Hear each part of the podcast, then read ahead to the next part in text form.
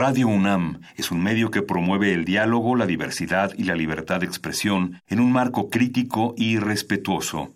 Los comentarios expresados a lo largo de su programación reflejan la opinión de quien los emite, mas no de la radiodifusora.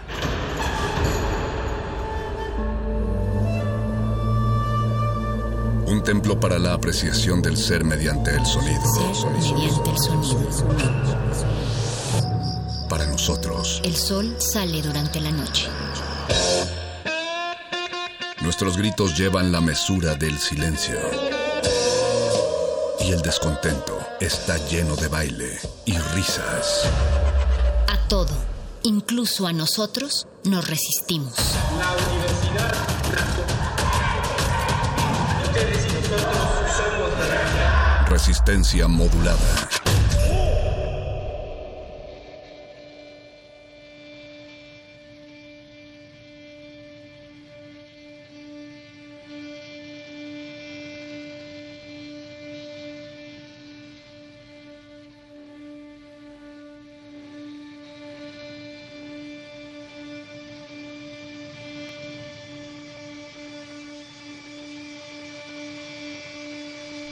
Bienvenidos a este espacio entre las sombras sonoras llamado Resistencia Modulada. Es 4 de abril, pero en realidad podría ser cualquier día, porque eso es lo único que se necesita, un mal día, y depende de ese día el camino que tomes, lo que te va a definir por el resto de tu vida. Muchísimas gracias al Voice Oscar Sánchez por estar en la producción ejecutiva esta noche y haber decidido eh, por, el por el camino del bien. Gracias, don Agustín Mulia, por haberse decidido por el camino de los controles técnicos. Y Alba Martínez por vigilarnos desde las sombras como vigilante en la continuidad. Esto es resistencia modulada a través de las frecuencias de Radio UNAM 96.1 de FM, radio.unam.mx y Mónica Sorrosa también está aquí en el micrófono. Te faltó decir que era radio pública, radio universitaria, radio libre. Radio institucional y académica. también te faltaron nuestras redes sociales, perro muchacho. Estamos en Facebook como Resistencia Modulada y en Twitter como arroba R Modulada, poniéndonos obscuros y murciélagos porque esta semana estamos hablando de Batman, un personaje que, quién sabe, pero yo siento que ya está chocheando. Tiene 80 años. Ese es un gran tema que vamos a debatir. Está chocheando a los 80 años. ¿Ustedes qué piensan? ¿no? no? Díganos si creen que...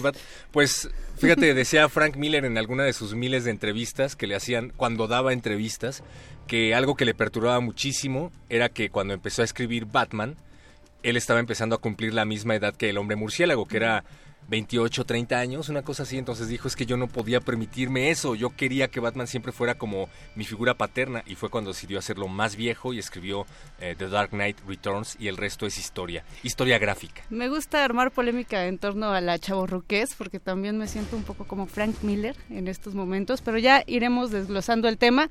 Mientras tanto, hay que recordar que es noche de música, noche glaciada con los glaciares que van a hablar de personajes de televisión, los van a derretir con las ondas sonoras, como ya nos tienen acostumbrados el buen Ricardo Pineda y Mauricio Orduña. Y también es noche de cultivo de ejercios. En unos momentos más vamos a desinfectar minuciosamente esta cabina para que se aproximen Francisco de Pablo y Apache o Raspi al laboratorio sónico. Van a hablar de música emergente, música independiente, pero nosotros antes de todo eso vamos a platicar con Aurea Shaide Esquivel, especialista en narrativa gráfica, nerd profesional y una de las participantes en las mesas que se están llevando a cabo con motivo de el aniversario del hombre murciélago por parte de la cátedra José Emilio Pacheco de Fomento a la Lectura. Y cuando digo que es nerd profesional, lo digo en serio y sin exagerar. Así es que vamos a un corte y regresamos a platicar de Batman. Escríbanos mientras tanto qué es lo que ustedes piensan de que este tema se esté analizando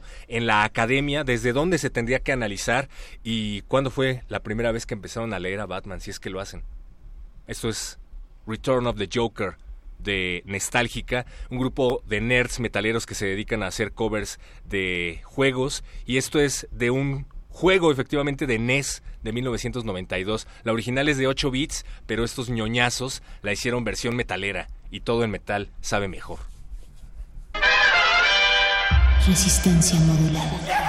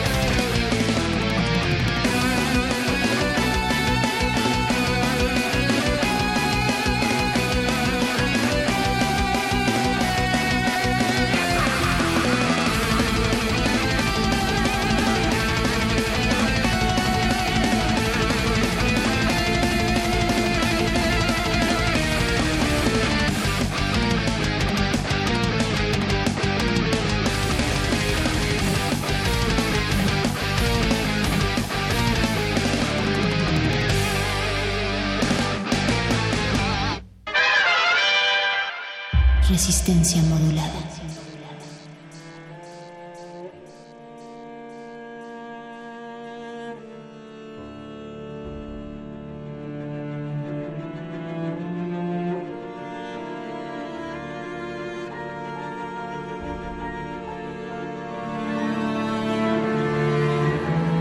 Regresamos después de un larguísimo corte musical a hablar de...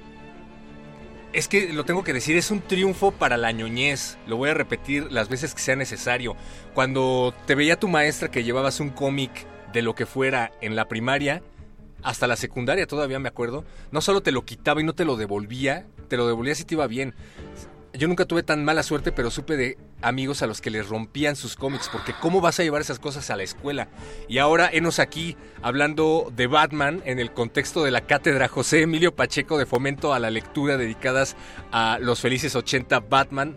En el CCU Tlatelolco se han estado llevando a cabo un sinnúmero de mesas que analizan al hombre murciélago desde distintas perspectivas y una de esas nerds una de esas personas que ha estado eh, de manera profesional hablando en esas mesas es Aurea Shaide Esquivel, ya la presentábamos en el bloque anterior, Mónica, especialista en narrativa gráfica. ¿Cómo estás, Aurea? Ay, estoy súper bien, estoy súper emocionada. Este, vengo corriendo justamente de Tlatelolco para venir a estar con ustedes, para, para ñoñar todos juntos. Te voy a poner el micrófono para Sí. que te escuchemos bien. Ay, porque sí. perdón, ¿ya me oyen, ¿ya me oyen todos bien? Ahí te escuché. Perfecto, ¿ya estamos bien? Perfecto. Este, fíjate que yo tengo una historia un poco diferente a la tuya, porque a mí incluso me llevaban los cómics. ¿A la escuela? mi ah, bueno, más o menos, porque mi mamá era maestra de secundaria. Cuando yo tenía más o menos unos 11 años, tengo el recuerdo así muy, muy, muy vívido de que mi mamá este, llevó, creo que en ese entonces estaba dando clases más o menos en segundo de secundaria, una cosa por el estilo. Y en la noche llegó y nos llevó los cómics. Era el cómic número, eh, o sea, el número 9 de Gen 13 y era el número 40 de Spawn. Y cuando yo, lle- o, Oh, sea, o sea, se los vio a uno de sus alumnos y le pareció muy interesante. Dijo, a ver, a ver de qué se trata. O sea, obviamente su alumno estaba así, de, ay, güey, no, a ver, justo me lo van a romper, me va, a- no sé. Para los que no lo sepan, Spawn es el diablo, básicamente. Ajá, exacto, es el engendro. Este, no, y además o sea, era lo- justamente los lanzamientos de Image Comics. O sea, todavía estaba muy, muy fresco el asunto, digo, en el, en el 98, 99 todavía. Si todavía eran indios. Ajá, todavía. Y este, yo veo por primera vez Spawn. O sea, porque además es el número 40. En el número 40 está Spawn de esto. O sea, nada más es su torso, tiene un socavón en el pecho, está rodeado de los minions de The Curse, está completamente destazado y además le han arrancado su traje simbiótico. Entonces me acuerdo que comienza el, el cómic justamente con el perfil de, de Spawn en medio de un grito agónico y eh, viene una disertación sobre esta guerra hipócrita entre el cielo y el infierno, sobre las almas de los seres humanos. Sí, como decía Mónica, algo relax para empezar a leer en la primaria. Exacto. Y este yo dije, no mames, no tenía idea de que esto era lo que necesitaba, ¿no? O sea, yo era una niña de, o sea, siempre fui niña de dieces, no tuve esta niñez eh, azotada, tortuosa, pero aún así me llegó. ¿No? Y entonces de ahí, para real, yo soy malísima para, para coleccionar, pero tengo buena memoria y tengo justamente estos recuerdos y recuerdos muy felices justamente de cómo los cómics eh, de alguna manera me mantuvieron cuerda, ¿no? O sea, estas cosas terribles. Contaba yo ayer en la mesa, porque este Ricardo, perdón, este Roberto Coria. Saludos a Roberto Coria, Salu- saludos y muchísimas gracias. Eh, nos preguntaba que si los cómics son este para mujeres, para hombres, tal, tal, tal. Y eh, yo recordaba esta, esta terrible situación que vivimos cuando yo tenía más o menos unos 12, 13 años, en la que casi matan a mi padre en un asalto. Y además un asalto muy, muy culero, este, con lujo de, violencia. Y mi padre pudo sobrevivir porque pensó en nosotras, en su familia. Y esa vez él llegó completamente ensangrentado, eh, irreconocible. Yo todavía me acuerdo de cómo se veía porque se cubría con su, con su, con su saco como si fuera una capa y está eh, totalmente lleno de, sangre. Y este dice, me asaltaron. Y entonces este, estábamos en el, en el shock absoluto y después de un rato eh, fue la primera vez que yo lo vi llorar. Entonces ese recuerdo lo tengo perfectamente bien grabado, el terror de poder haber perdido a mi padre, este, obviamente el, terror de poder perder a, a, mi, a mis hermanas, a mi madre, con la onda de los feminicidios, o sea, ese terror que te acecha todo el tiempo por el hecho de ser mujer. Entonces así de cómo, Batman no va a ser para mí, cómo los demonios no van a ser para mí, justamente en medio de ese terror, en medio de esa impotencia, que es justamente lo que impulsa a Batman. ¿no? Y esa es una de las razones por las cuales este personaje se ha vuelto tan popular, ha, sido tan perpetuo y está llegando a lugares en donde nunca se nos hubiera ocurrido que podría ser analizado. Claro. Pero en ese sentido, pues nunca falta eh, el académico de Meñique Alzado que mm. piensa que sigue siendo literatura para niños o ni siquiera literatura. ni siquiera es literatura. exactamente. A lo mejor mi maestra de primaria eh, sigue pensando igual. A lo que voy es, puede haber alguna persona que piense que este no es un espacio para hablar del tema y mucho menos en el sentido de que en el contexto del Me Too estamos hablando del pues uno de los íconos del heteropatriarcado porque finalmente pues es este tipo super mamator, super inteligente, adinerado, adinerado, todo lo sabe, todo lo, calcula a base de estrategias, entonces ¿no te parece que puede llegar a ser contradictorio? ¿Tú qué opinas? Puede ser, es que justamente depende de en qué contextos estamos leyendo a Batman, eh, qué historias, qué autores, qué... O sea, por supuesto, pensemos en sus orígenes. Eh, ustedes recuerdan, en 1954, cuando se publica La perversión de los inocentes de este loco que es dueño de lo, del manicomio, Bertham, dice, este, son unas perversiones las que se están presentando en los cómics. Justamente Batman es uno de sus grandes ejemplos porque como estos desviados van a, dormir juntos en la misma cama. Claro, un psicólogo viejito que decía que los cómics eran lo peor que le había pasado Exactamente. y además, o sea, totalmente sesgado, ¿no? Porque hacía una relación causal entre la delincuencia y los cómics, pero enfocándose únicamente en chicos que ya tenían antecedentes delincuentes y así. ah, sí, claro, por supuesto. Todos tienen común que han leído cómics. Ahí está la relación. O sea, pues obviamente es una burla de los eh, estudios serios. Y bueno, a partir de eso nace el dichoso eh, Comics Code, ese, ese, ese sello tan, tan, o sea, es aterrador, o sea, yo creo que si hay en, un Halloween quieres aterrar a los eh, productores de cómics, a los autores, editores, vístete de, del Comics Code y vas a ver que, no, aléjate de mí, no, no, no. Que, es como el eh, parental advisory en la música, ¿no? Ajá, que ya nadie lo usa. Sí, ajá, exacto, o sea, pues o sea, ya obviamente en los 60 ya así de, eh, está más de, adorno que nada. Entonces justamente, justo, con ese, con ese código, este, pues dice, no, pues hay que, pues hay que hacerlo que se vea normalito y es por eso que nace, por ejemplo, eh, Woman. ¿no? Entonces es más bien una onda de que nazca para cubrir la sola idea, la sola noción de que pudiera ser acá de que bateara para el otro lado, ¿no? Que sale, sale, un poco raro. Sí, ajá, exacto. Sale raro porque, porque este Robin. Eh, además, sí, porque totalmente. los niños. Ajá, sí, sí, sí. Y también sale raro porque, porque Robin, o sea, se pone profundamente celoso, ¿no? De la presencia de, de Batwoman y así de. Es que me está quitando el tiempo a, a mi Batman y ya saben y me van a dejar solo y ya no voy a tener aquí las aventuras y demás. Entonces, bueno, o sea puede ser contradictorio en muchos sentidos, pero al mismo tiempo yo creo que, o sea, lo que rescato pues de las nuevas escrituras, o sea, justamente pensando en si chochea o no Batman, es que puede transformarse en, ese sentido. O sea, yo pienso un poco la narrativa de su, de su venganza, de su retribución, no ya en los términos eh, clásicos de em, mataron a mis padres, eh, el, el criminal jamás fue atrapado, cualquiera de los que estoy agarrando ahora podría ser él y cambiarla por una narrativa de me pasó a mí, que no le pase a nadie más. ¿No? Y entonces, o sea, eso por supuesto es una consigna eh, también muy propia del feminismo. O sea, por supuesto está en, en, un contexto completamente diferente, pero es lo bonito. O sea, estoy leyendo justamente, o sea, o releyendo, punto que a Zarello, estoy leyendo a Tom King, estoy leyendo este, un poco a Greg Ruca, etcétera. Y, o sea, yo los leo y estoy leyendo eh, discursos feministas, apropiados en otro sentido, apropiados en, en, un contexto diferente, pero las palabras son las mismas.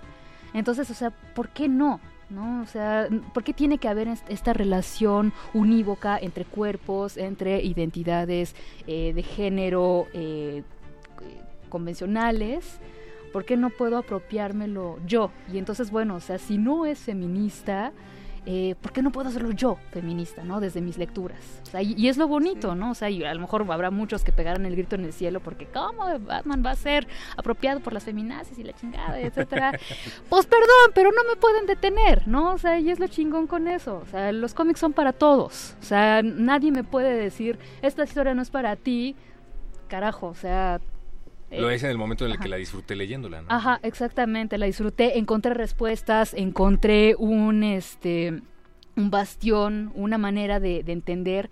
Hay una parte que me encanta de la, eh, justamente de Batman, eh, perdón, de Dark Knight Returns, en la que están peleando justamente Superman y, Batman, y hay una parte en la que Batman le dice, eh, le hiciste caso a tus padres, ¿no? O sea, eh, tus padres te enseñaron bien, tus padres te enseñaron a seguir las reglas, a obedecer, etc. Eh, mis padres me enseñaron una lección muy diferente. Mis padres me enseñaron que el mundo solo tiene sentido cuando lo obligas a tener sentido. Y es, es esto, es lo que estamos haciendo en este momento. O sea, no tenía sentido antes eh, los cómics en la academia, ahora sí. O sea, sí se tardaron porque estábamos esperando a llegar nosotros. Me gusta lo que dices porque en cierto sentido se está planteando en este momento que Batman nace siendo, o sea, liberal, sin prejuicios y es la misma gente la que empieza a ponerle censura, la que empieza a ver, digamos, eh, como mal algunas cosas que surgen en la historia de Batman. Poco a poco se va deconstruyendo, pero creo que lo importante a resaltar aquí, Aurea, es que se les está dando nuevas lecturas a una historia que por mucho tiempo tuvo una y mientras no lo sacamos de ahí del mundo friki, del hoyo de unos, unas cuantas personas, pues no, no, o sea, no va a haber esta oportunidad de releerlo por un montón de personas, eh, como lo está eh, haciendo ahora la UNAM con esta cátedra. Claro, que además justamente estamos haciendo eh, es este proceso de democratización, porque justamente esta idea de los nichos solamente para algunos elegidos se repite tanto en la academia como en los círculos frikis. O sea, totalmente. O sea, esto no me lo puedes arrebatar porque esto lo he cultivado desde siempre. Yo nací leyendo a Cortázar, yo nací leyendo a, a, Paso, a Rulf, o, o, sea, nací leyendo a Batman. Y entonces hay de ti si piensas de manera diferente, hay de ti si quieres llevarlo a otros espacios donde no son dignos de la obra. Y, no, o sea, perdón, pero pues, ese tipo de pensamientos para darle en la torre, para eso está hecho. Y creo que uno de los mejores ejemplos recientes es el Comics Gate el grupo de ñoñazos que según ellos llevaban tanto tiempo leyendo cómics que pues los cómics como dice Aurea pues nada más eran para ellos y en el momento en el que empezaron a modificar las historias para adaptarse a los contextos feministas, a los contextos de diversidad, de equidad y de inclusión social. Me refiero al hecho de que pues se le da más protagonismo a personajes como Capitana Marvel, al hecho de que ahora Iron Man es una mujer y es afroamericana. Entonces pegaron el grito en el cielo y empezaron a mandar pues amenazas de violación, amenazas de muerte, y empezaron a crear un grupo eh, pues verdaderamente repugnante de, machitos lectores de cómics. De niños rata. Y se me hace raro porque pues el cómic siempre ha sido para personas eh, el cómic siempre ha estado inmerso en los contextos sociales, ¿no? Capitán América estaba madreándose a nazis en la Segunda Guerra Mundial cuando fue creado.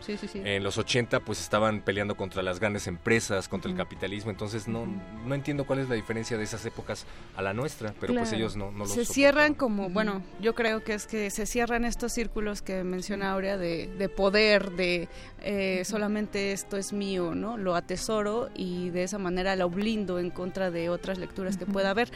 A mí me gustaría saber em, cómo ves esta cuestión que está sucediendo entre la academia y lo popular o lo pop, digamos. ¿Cómo tiene que ser también esta relación recíproca para que no se cierre justo? O sea, para no caer nuevamente en estos ciclos cerrados, en estos nichos. Hay, hay algo que, que sucede muy bonito en los estudios de cómics que durante mucho tiempo, eh, justamente estoy pensando, por ejemplo, en el caso de, de Eisner, que es uno de los primeros en, o sea, no es el primero exactamente, pero es uno de los primeros en acuñar el término de novela gráfica, también buscando esta legitimación, ¿no? O sea, el arte secuencial, ¿no? O sea, esta idea de, o sea, no es una cosa eh, de, de masas, o si puede serlo, pero también puede ser este esto responder a los valores de la alta cultura.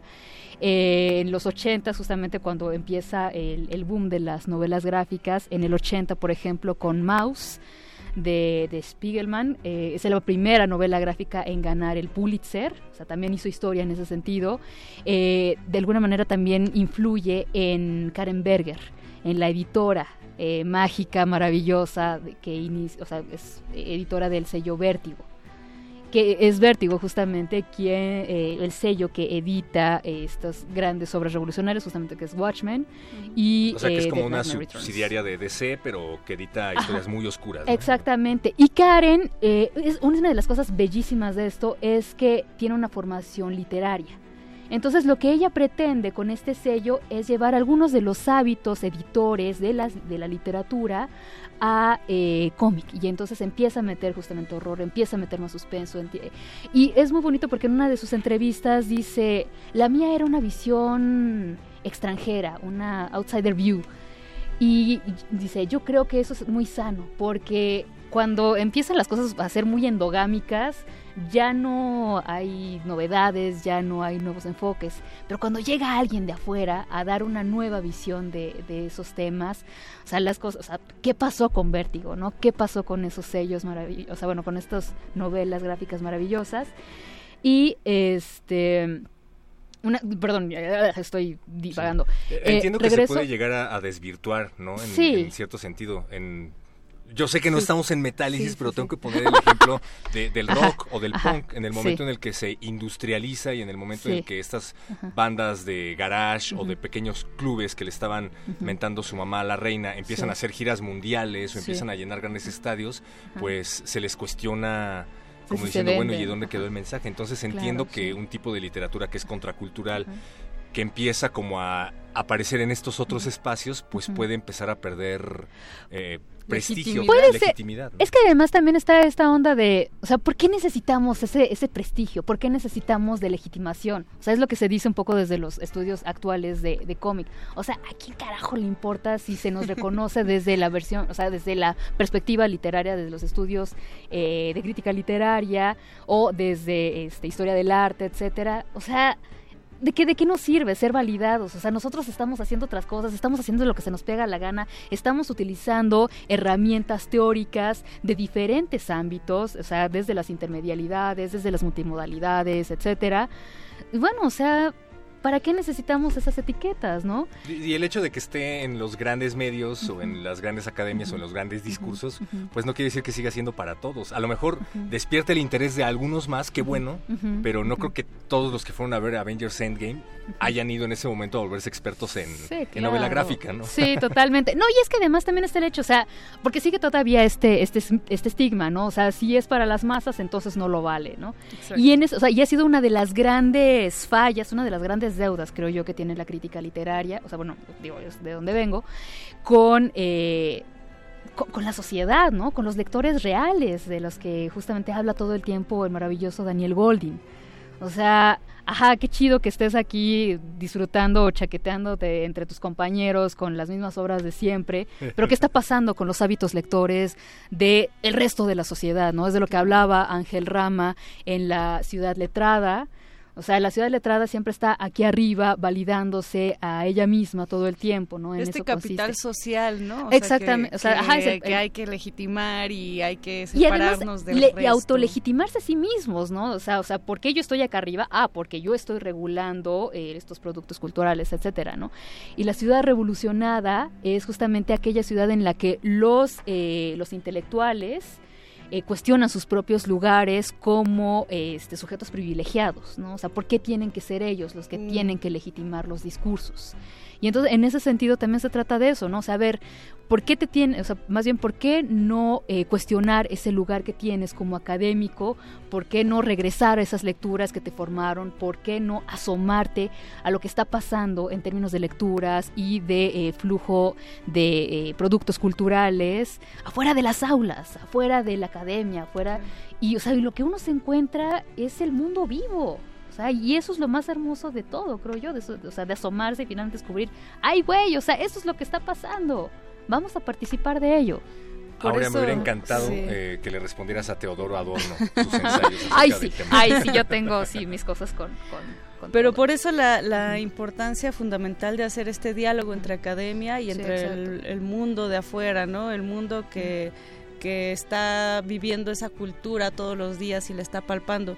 ¿Qué les parece si vamos a escuchar una rolita y regresamos para hablar de este tema que todavía tiene mucha máscara de dónde cortar. Escucharemos Batman y Spider-Man de Azabache. Y escuchen este temazo, por favor, de un ritmo marginal, hablando de temas no tanto marginales. Resistencia modulada.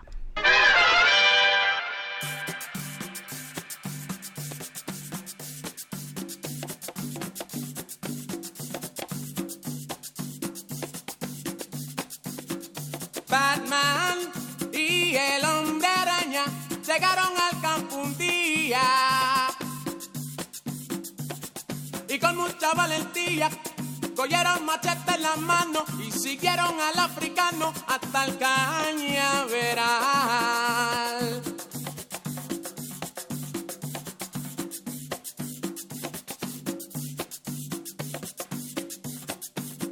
El hombre araña le dijo a Batman, oye amigo mío, este es el lugar, tumbaremos de este punto hasta llegar a la orilla para poner el avión de la mujer maravilla, para poner el avión de la mujer maravilla.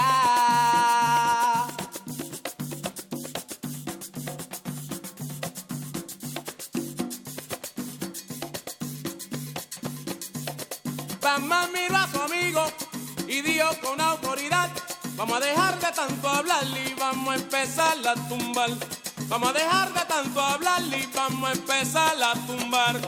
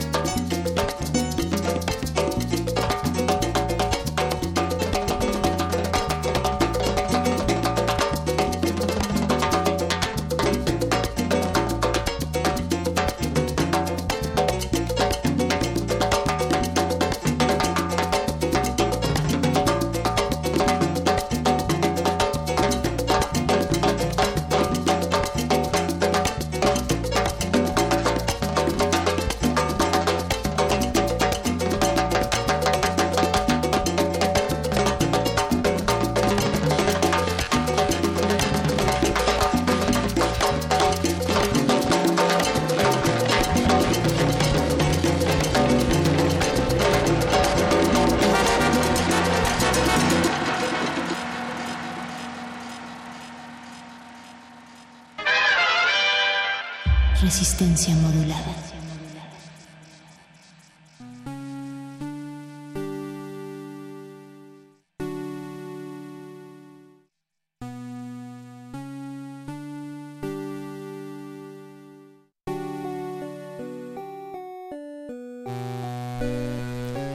Estamos en resistencia modulada hablando de Batman, si ya chocheo o no chocheo todavía, si nos está pegando la chaborruqués, si el cómic es actual, si el manga lo siguen leyendo los niños o es más como para una, un público juvenil. Estamos con una gran invitada, Aura Esquivel, que nos estás platicando también como un poco de tu trabajo de fomento a la lectura en este lugar increíble que es la UBA de Tlatelolco. Exactamente, la unidad de vinculación artística en el Centro Cultural Universitario Tlatelolco. Yo soy responsable de esta biblioteca eh, maravillosa que apenas eh, inauguramos el 15 de noviembre del 2018, biblioteca eh, comunitaria de Fopa eh, que tiene una línea justamente de lugar hospitalario, de lugar donde las personas sean bienvenidas, donde puedan encontrar eh, lo que sea que estén buscando y que puedan encontrar incluso aquello que no están buscando. Eh, justamente por pertenecer al Centro Cultural Universitario Tlatelolco, hay una línea marcada sobre la memoria, sobre los movimientos sociales, sobre la justicia social y por pertenecer a la UBA está también este foco sobre las artes, sobre la educación no formal, sobre la formación autónoma. Entonces, bueno, es un lugar eh, eh, muy especial, muy cercano a, mi corazón, por supuesto. Eh, cabe mencionar que esta biblioteca es la primera de carácter comunitario, completamente abierto de, la UNAM, es decir, los niños, las niñas pueden sacar su credencial, no hay un límite de edad, no hay que ser comunidad UNAM. Es la primera que tiene estación de lectura convenio con el Fondo de Cultura Económica. Una estación de lectura también es un espacio eh, construido para fomentar la cultura de paz y es la primera con acervo de narrativa gráfica. O sea, con cómics y con manga. Eh, ¿Una biblioteca con cómics? Sí, sí, sí. ¿Cómo te atreves, Aurea? que no es la primera. O sea, por supuesto, la Biblioteca Vasconcelos en su séptimo piso maravilloso eh, tenía una, o sea, tiene un enorme acervo muy, muy rico en el que tuve el gusto de participar para enriquecer, porque el manga que tenía era eminentemente shonen para chavos. Dije, no, aquí falta shoyo, aquí falta para chavas. O sea, todas estas eh, narrativas visuales propias de este tipo de manga y este fue enriquecerlo, ¿no? Y entonces, por supuesto, eso había que llevarlo también a la, a la UNAM. Y pues ahí estamos. Y una de las cosas bonitas que, hemos descubierto en los meses que tenemos abiertos es que los principales usuarios que, eh, bueno, que se llevan en préstamo a domicilio los libros son niños y especialmente niñas. Y lo que más están llevando es manga. Entonces, eh, están, o sea, son niños más o menos de 6 años a 12, de 13 más o menos. Sí, sí, sí, sí. sí. ¿Qué estás leyendo a los 6 años, Moni? Pues yo creo que el principito, si, si acaso, si es que leía.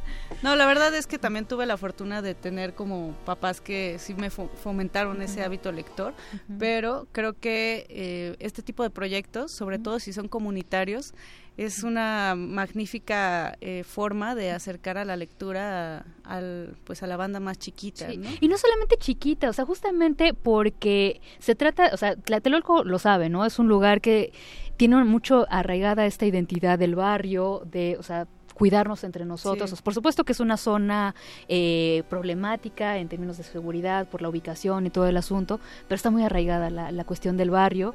Y, por ejemplo, me encantó ver hace unos días que la mamá de, los, de uno de los niños que había sacado eh, unos mangas de Dragon Ball, lo estaba leyendo en la sala. La mamá. La mamá. la mamá. O sea, estamos haciendo que adultos, este, ya mayores, estén leyendo cómic y manga. Hace poco presentábamos Pretty Deadly de Kelly Sue Connick, que es también una de las autoras más hot que hay en estos momentos. Este, junto con Emma Ríos y con Jordi Belair, que también por supuesto es colorista para, para Batman. Eh, también estábamos presentando eh, Rachel Rising de Terry Moore, es autopublicado, también uno de los grandes, grandes narradores, eh, más o menos underground. Eh, y los presentábamos aquí, o mostrando, bueno, estos son los cómics, de eso se trata, tal, tal, tal.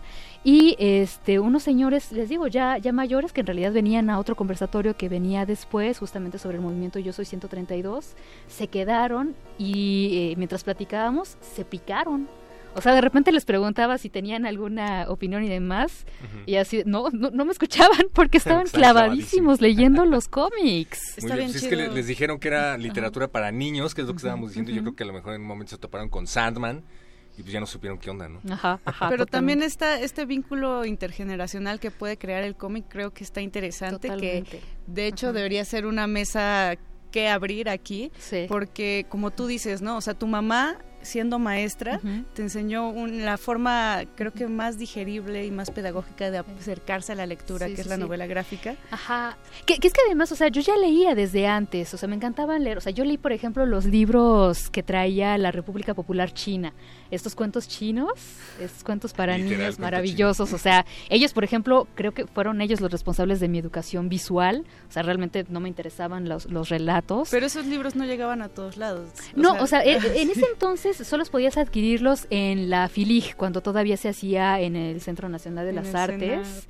Eh, y fíjense que ahorita me, me estaba acordando también a propósito de, de mamá, ella también fue la, prim- o sea, nos llevó por primera vez la película de Batman Under the Red Hood.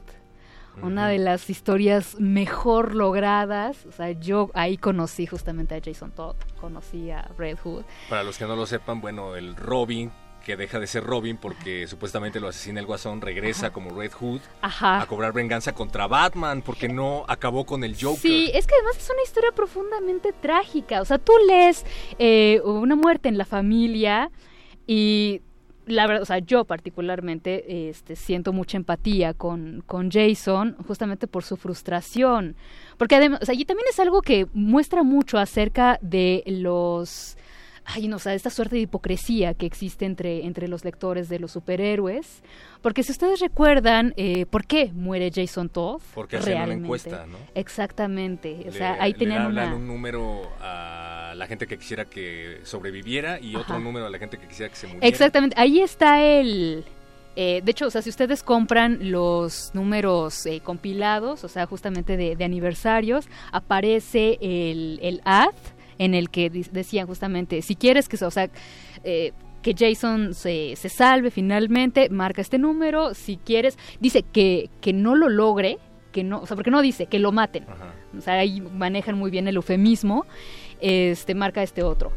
Y fue una, una poll de unas 1600 llamadas, una co- cosa por el estilo. Ahorita la verdad no me acuerdo muy muy Pero bien. estuvo cerradita, ¿no?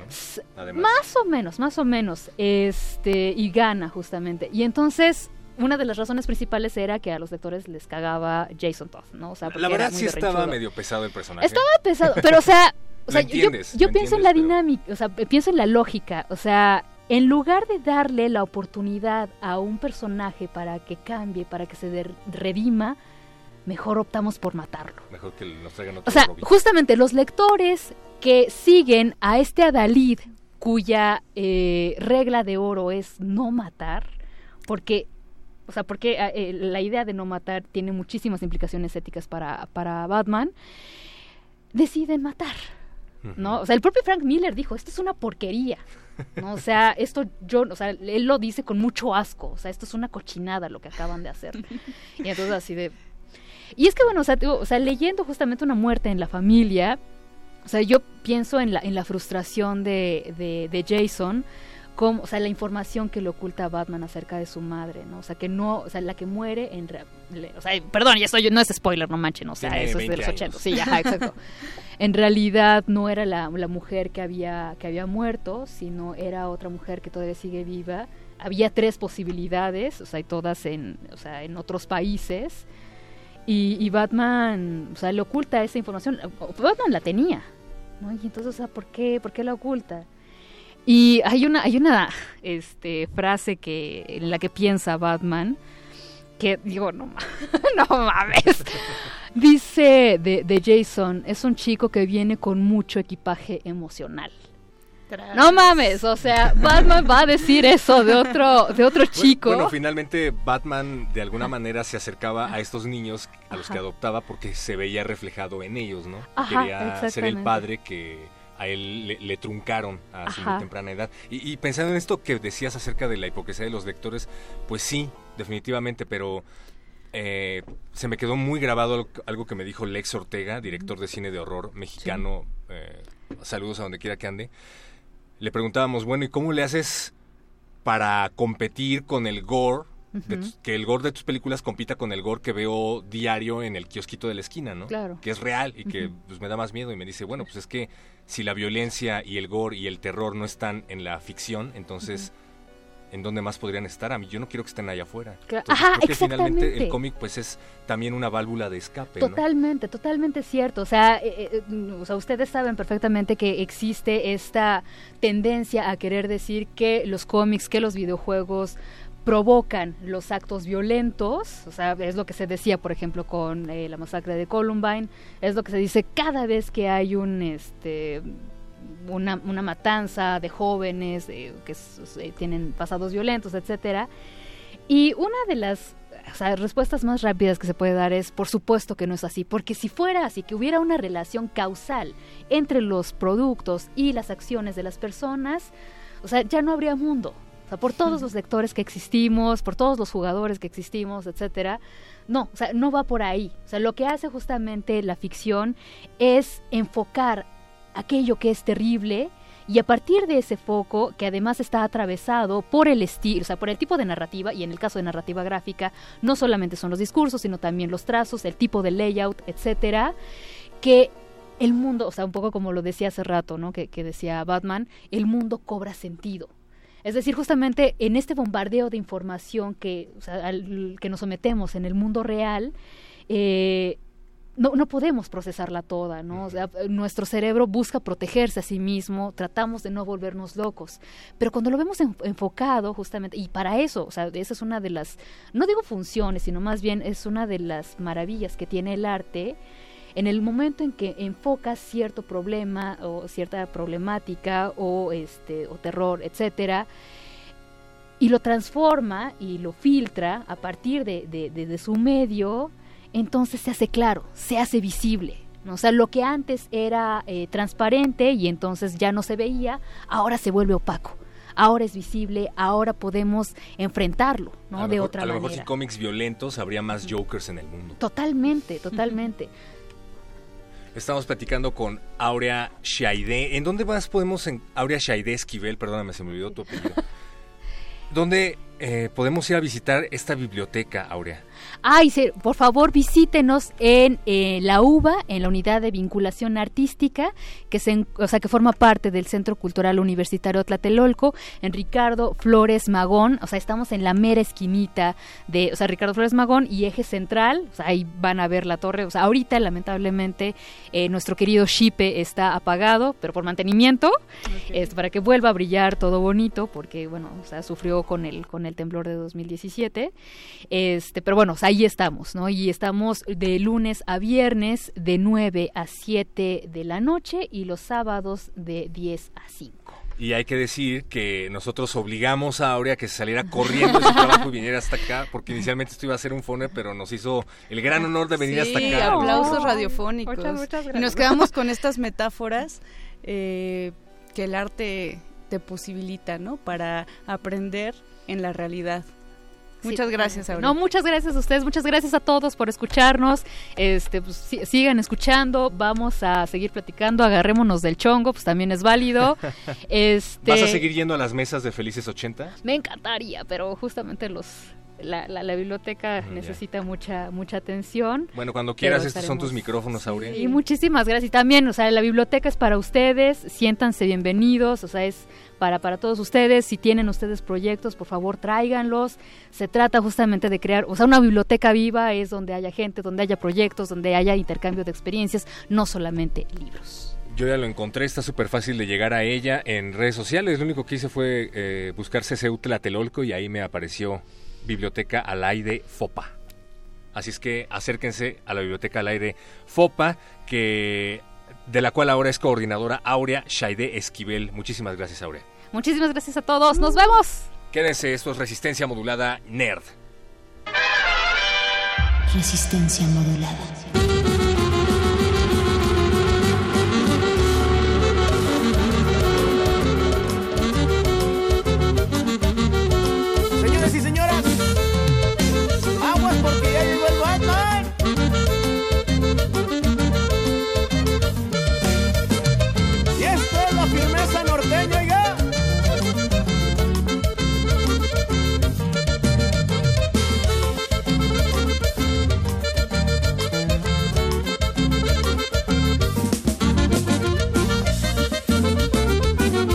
Con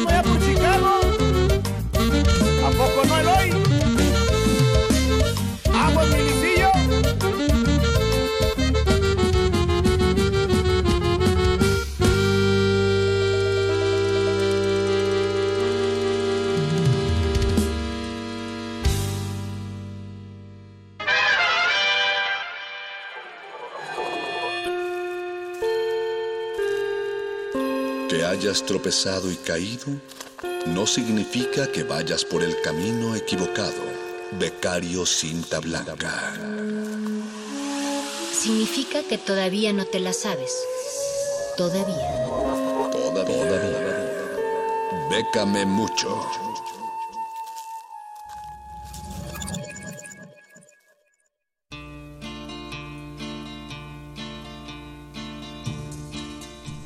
Amiguito, ¿estás harto de que tu talento desbordante se desperdicie día con día porque nadie quiere financiar tus proyectos? Pues eso se acabó, porque hoy se aproxima el charro a estos micrófonos a darnos becas, concursos, convocatorias y más para todo tipo de artistas y emprendedores. ¿Cómo estás, charro? Chidey, Chidey, gracias por muchacho por esa bonita introducción. Un saludo a toda la resistencia que como cada semana es fiel seguidora de esta su sección. Bécame mucho.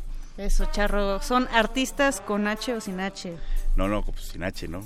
Para los que van dirigidos a estas becas, quién sabe, alguien que ya está harto de, de no ganar una beca, Ah, claro. de no entrar a ningún concurso. No, eh, en ese sentido ya entendí el juego de palabras y dije, no, ¿cómo, cómo con H? Venga, charro. Pero bueno, la primera opción que tenemos hoy es para los músicos. Está abierta la quinta convocatoria del taller de composición de la Sociedad de Autores y Compositores de México, TCSACM. Cierra el próximo 26 de abril a la medianoche. Esta es convocada por la Sociedad de Autores y Compositores de México y convoca evidentemente a compositores mexicanos y extranjeros que tengan la posibilidad de, en caso de quedar eh, seleccionados, venir a vivir a la Ciudad de México por un año, que es lo que dura la beca. Son, eh, es un diplomado para formar compositores de alto nivel en composición de canciones y reciben clases y talleres orientados a favorecer el desarrollo profesional de los alumnos. El diplomado inicia en agosto de este año y eh, pues termina en un año. Se impartirá en las instalaciones que están aquí en el sur de la Ciudad de México, ahí por Coyoacán. Es por eso que deben poder residir en ese periodo. Si ahorita todavía no viven, pero pueden venir a hacer la audición y quedan seleccionados, y en caso de resultar seleccionados, sí pueden venir a, residir ese año, pues adelante. Si de plano ven que no van a poder eh, vivir, pues, pues, pues, yo les recomendaría que no entraran para que no le quiten el lugar a alguien que sí eh, tenga esa opción. La edad mínima es de 16 años, ambos sexos evidentemente disponibilidad de vivir un año en Ciudad de México y no hay restricciones por nacionalidad. Aquellos que sean seleccionados tendrán una beca al 100% y mayor información pueden dirigirse a audiciones.tcsacum.org.mx. Al final, de todas formas, les recordamos dónde pueden checar las bases a detalle, que ahí vienen eh, los mails para contacto. Charro, me encantaría ser músico para llevarme esa beca, pero desafortunadamente lo mío es el cuidado del medio ambiente y la responsabilidad social. No hay nada para mí. claro que sí. En esta ocasión traemos la opción de Acting Bear Apoya. Acting Bear eh, tiene tres modalidades en cuanto a responsabilidad social se, se, refiere. Hoy hablaremos solamente de la que está abierta, que es Acting Bear Apoya, que es una convocatoria para organizaciones sociales que estén eh, dirigidos en proyectos de salud, educación y medio ambiente. Deben de ser donatarias autorizadas y contar con una vigencia mínima de tres años. El monto para cualquiera de los proyectos dentro de estas áreas no deberá exceder los 400 mil pesos. Pero bueno, dirán aquellos, pero yo no soy donatario autorizado ni conozco a alguien. Pueden googlearle aquí en, este, en esta carretera de la información y poner directorio, donatarias autorizadas, SAT, y les va a salir un listado de todas las que hay en México para que puedan contactarlos, platicarles de su proyecto y en el caso de estar interesados, aplicar en conjunto a esta convocatoria, ya que obviamente quien se inscribe sería la donataria, pero lo que inscribiría sería el proyecto de ustedes en este caso. Ok, charro. ¿Y hay muchas donatarias en el, Pues sí, bueno, muchas, como miles no, pero sí hay, hay bastantes y están eh, eh, situadas en diferentes partes de la República. Y en este directorio viene el nombre, el titular y el objeto social. Eso es muy importante. El objeto social es para qué están autorizadas a realizar proyectos. Por ejemplo, alguien que esté autorizado para arte, cultura, quizá no esté autorizado para medio ambiente. Entonces, verifiquen en la parte de objeto social que sea de salud medio ambiente o educación, que en este caso de Actinver apoya, es lo que están eh, convocando que, que, se inscriban. Esta de Actinver cierra el próximo 30 de abril, así que tienen tiempo suficiente para hacer esa gestión. y bueno, Moni que está volteando a ver el calendario, corre Moni. Y para aquellos que les gusta la fotografía, eh, está la convocatoria Foto Aquae 19. Esta la organizan en colaboración Fundación Aquae con National Geographic. Pueden participar cualquier persona que lo desee. El lema es agua. Obviamente las fotografías tienen que girar sobre ese lema o tema y deben ser eh, fotografías que no estén en ningún otro concurso, que no hayan ganado otro concurso, sean originales obviamente. Pueden mandar hasta tres fotografías diferentes y el premio es mil euros, que la cotización del día de hoy son 21 mil 500 pesos. La inscripción es vía Instagram. Pero bueno, para estas y otras convocatorias, si no tenían lápiz y papel a la mano, ya están estas opciones en Facebook, Lecharre, hashtag beca de mucho, las redes oficiales de Resistencia Modulada y recuerden que la beca es de quien la trabaja.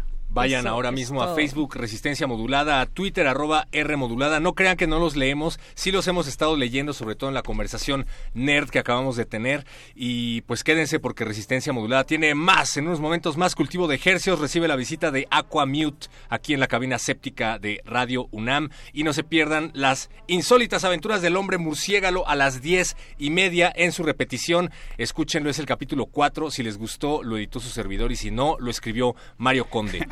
Mónica Sorrosa, gracias. Perro muchacho, le charré. Chidey. Aurea que sigue por acá. Ahorita nos despedimos bien. Gracias al Voice en la producción. Quédense con Radio UNAM. Resistencia modulada. Look, Bruce, it's the bat signal. Yes, are you ready, Robin? Yes, Batman.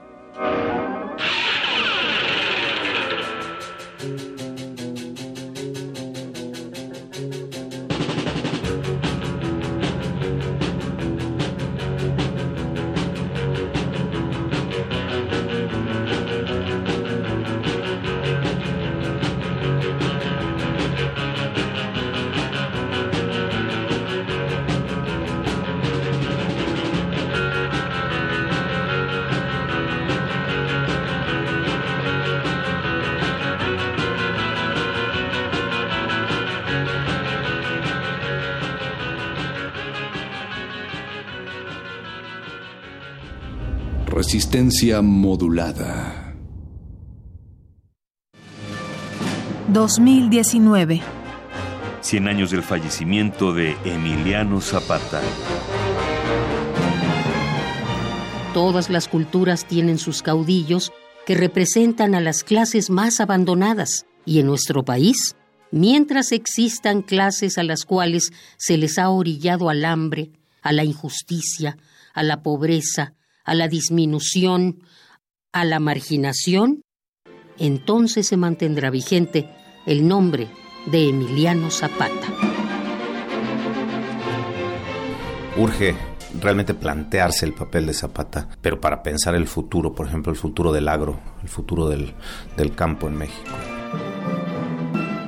Pedro Ángel Palou, escritor. Emiliano Zapata, 96.1 FM. Radio UNAM, experiencia sonora. Siete camas que nos recuerdan las mismas que olvidamos, las de otros que alguna vez nos prestaron, en las que soñamos, el espacio al que siempre es agradable volver. 15 minutos que te invitan a compartir momentos reveladores con el otro. Todo lo que está a mi lado. Más que una pieza escénica, el lugar donde empiezan las cosas que son importantes. La cama es el objeto que más condensa memoria. Quizá no, hay, no haya otro. La muerte, el deseo, el placer, el insomnio. Museo Universitario del Chopo, 30 y 31 de marzo, 6 y 7 de abril. Entrada libre. Consulta horarios en www.chopo.unam.mx.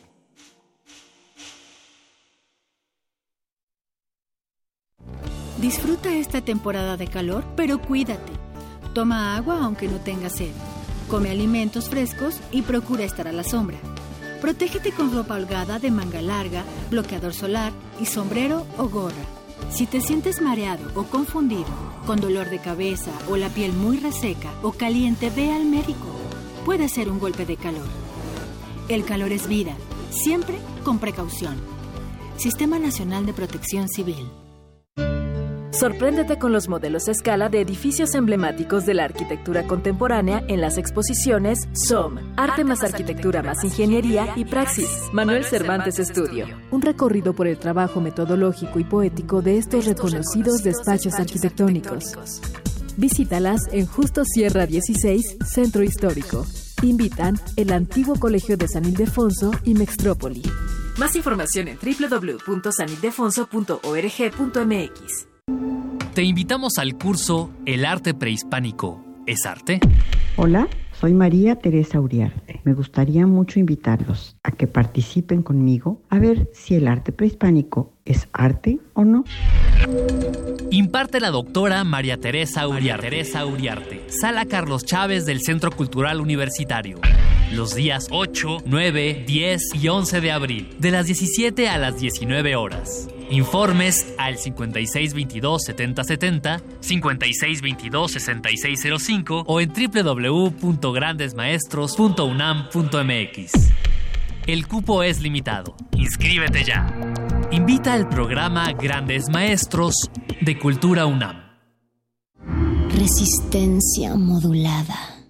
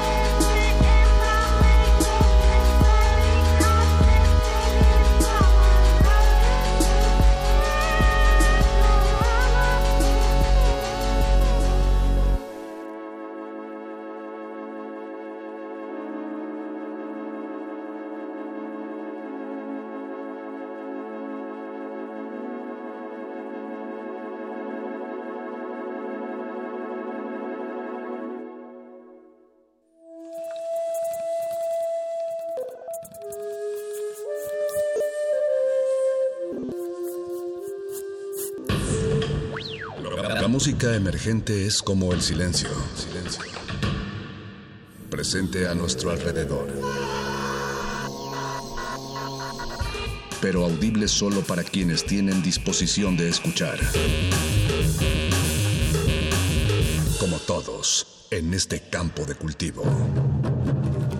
Cultivo de ejercios.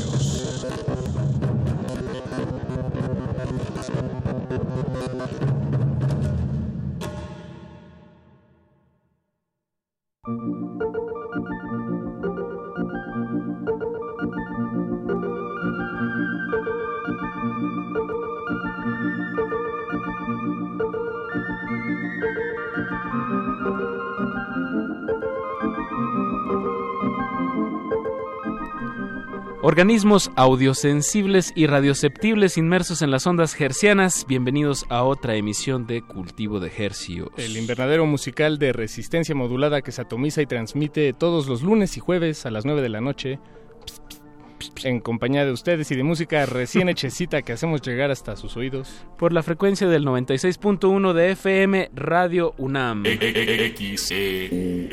Transmitiendo al Valle entero de México, 96.1 de FM, 100.000 watts de potencia.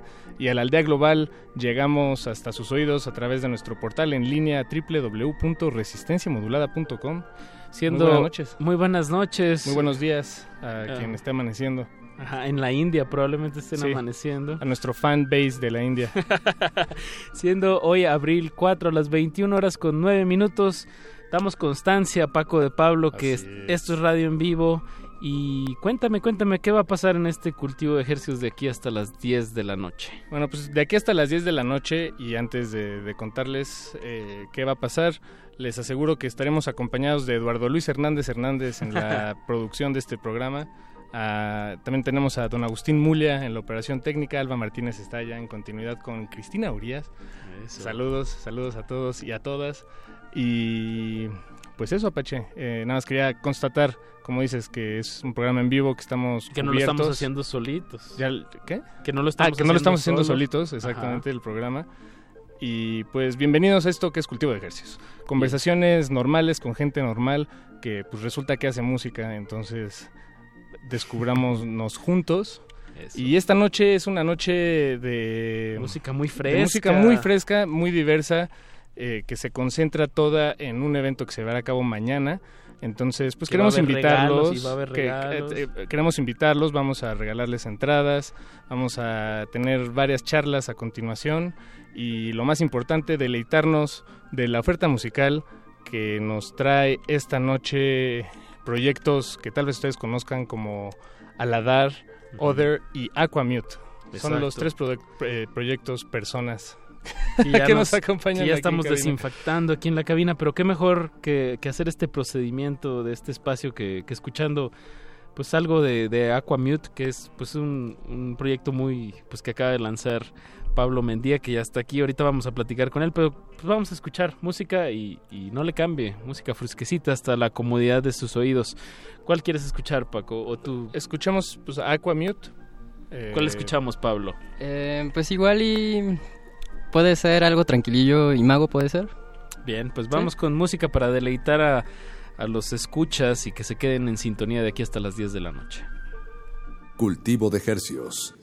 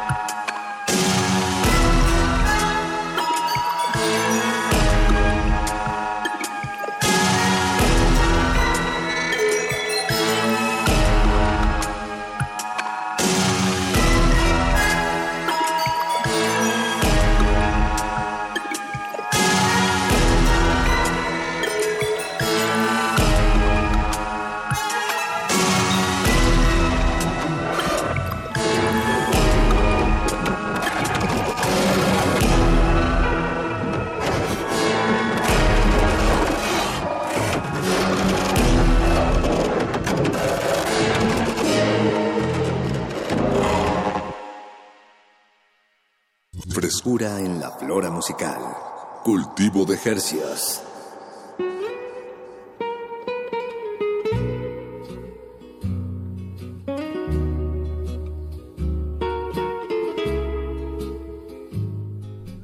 Nos escribe Pablo Extinto en Twitter, dice que ya se está quedando dormido, que probablemente no llegue al final de esta emisión de Cultivo de Ejercicios. Y yo a esto te pregunto, Pablo, con la música que acabamos de escuchar de Aquamute, ¿cómo crees que vas a soñar?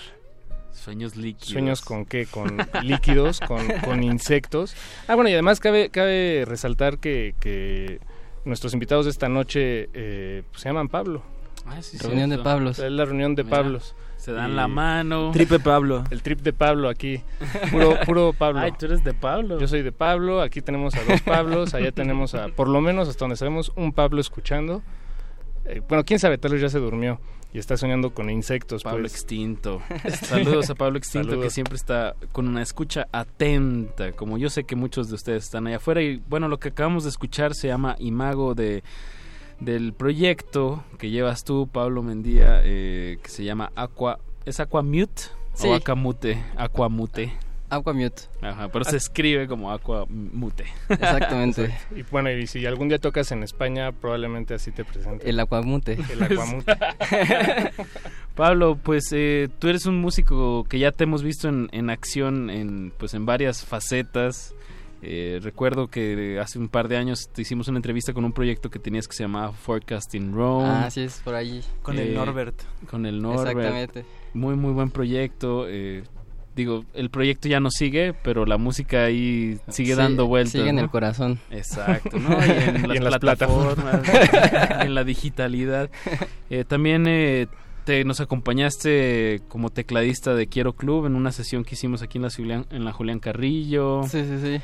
¿Qué, qué, qué se me está yendo por ahí? Estás tocando ahorita con Belafonte Sensacional. Así es, así es. Bien, ¿qué, qué más? pues, ¿En qué- estás de estrenón. Exacto, y con, este, con proyecto. Sí, pues Más, más como hacia el mal viaje, ¿no? sí, Digo, en sí, un buen lo, lo que sentido, nos gusta pues. un poco. Lo que viene siendo el mal viaje. Sí. Pla- Platícanos, este proyecto pues apenas vio la luz que el mes pasado. Eh, sí, como, bueno, más bien como no- noviembre de, Del 2018. 2018, sí. O sea, como cuando te dicen que no saques nada. Ah, claro. así, eh. ya nadie te va a hacer caso. Pero es cuando lo tenías listo, ¿no? Y Sí. dijiste Bandcamp. Eso es, eso es, pues esa está padre esa libertad, ¿no? De tener tu, tu control de Sí, autopublicación. de, de tiempo, todo. Sí, sí, la verdad es que sí estaba buscando algo así. O sea, como que siempre depender de alguien no está tan chido. Igual es, es un momento raro, ¿no? Cuando, o sea, tienes tanta la, la- pues la, la libertad de publicar tu material en el momento en el que quieras que, que pues cualquier momento puede ser un buen momento o, o no y entonces El 24 de diciembre a la medianoche. Exacto, por ejemplo, ¿no? sí. Que sí, cómo, cómo, cómo decidir. Pero, y este, este sonido, Pablo, como tú cómo entiendes que, que llegaste a él, digamos, a esta expresión tuya propia eh, musical y sonora?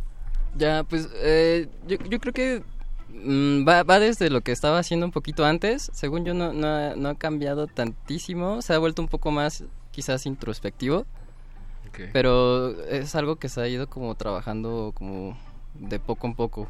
Eh, por ejemplo, ahí cuando tocaba con Minor Shadows era como eh, más noise. Ah, entonces claro, de repente e- ese tipo de texturas siempre me han gustado y me seguirán gustando. Y, y tiene que ver eso y un poco eh, tanto la música que he estado escuchado, escuchando y, y también esta como obsesión con los insectos que quería como hacer como unos ejercicios que, que dieran vueltas sobre ese tema. ¿Hay sampleos literales de, de insectos? Pues no. eh, Pero hay una, una aproximación Eh, como sí. una reinterpretación. Sí, pues la, la idea fue como hacer todo desde la síntesis. Ok. Eh, los sonidos así, pues sí, de cero, digamos, así, esculpirlos. Y sí, tratar de usar lo menos posible sampleo. los sampleos. Y, y esta obsesión de los insectos, eh, no, no, no hablando en lo, en lo musical, sino ya en, en Sí, tu sí, sí. obsesión en sí, De- ¿Desde hace cuándo la tienes o, o cómo se manifiesta? ¿Tienes insectos? Eh, ¿Coleccionas insectos? No, no, no. E- Empezó de cuando era pequeño, o sea, como que siempre era de, de los niños que tenía bolsas, así en sus bolsas tenía insectos, ¿no? ¡Oh! De que los guardaba así, el, el asqueroso, ¿no?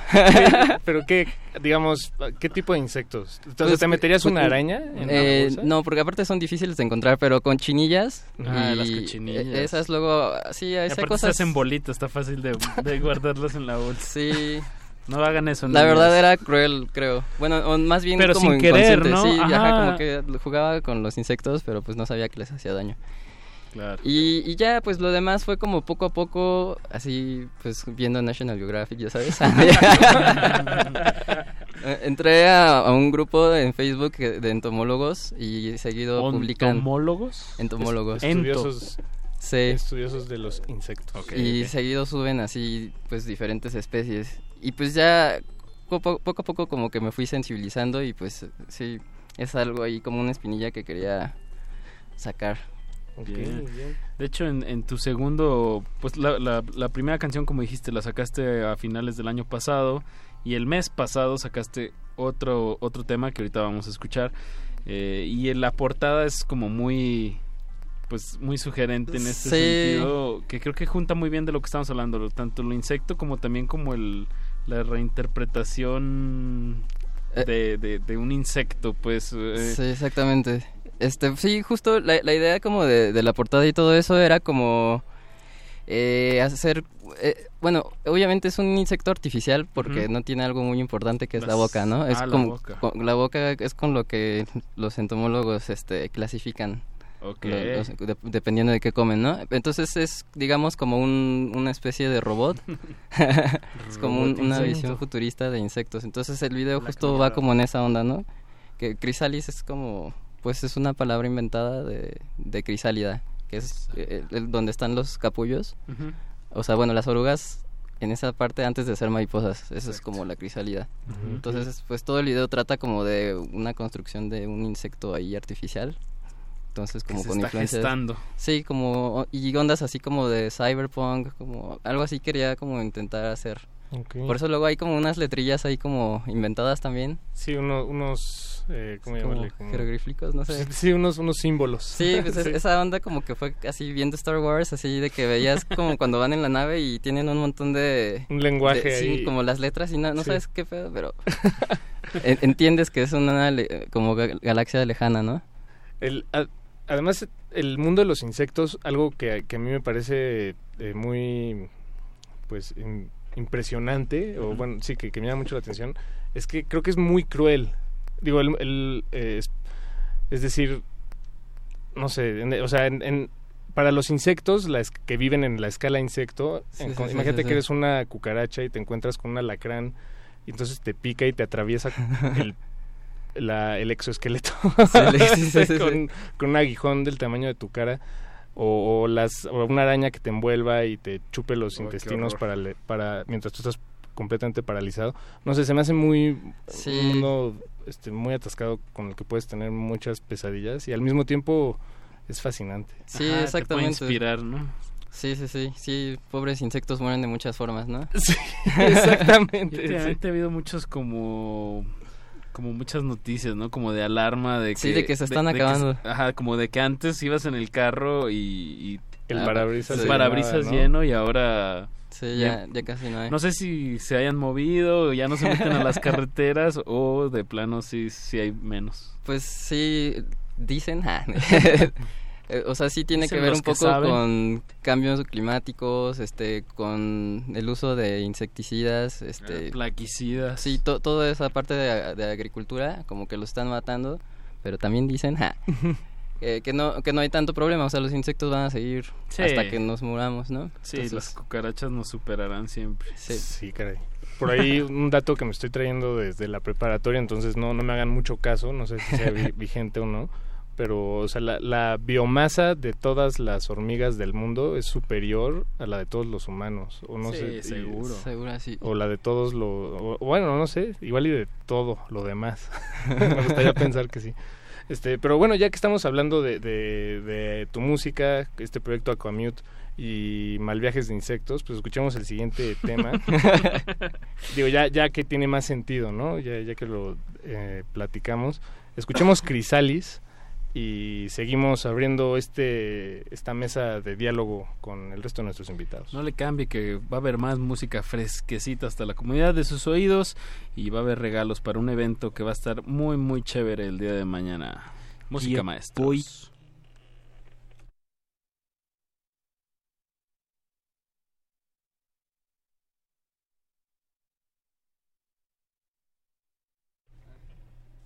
Esto es radio en vivo y a todo color.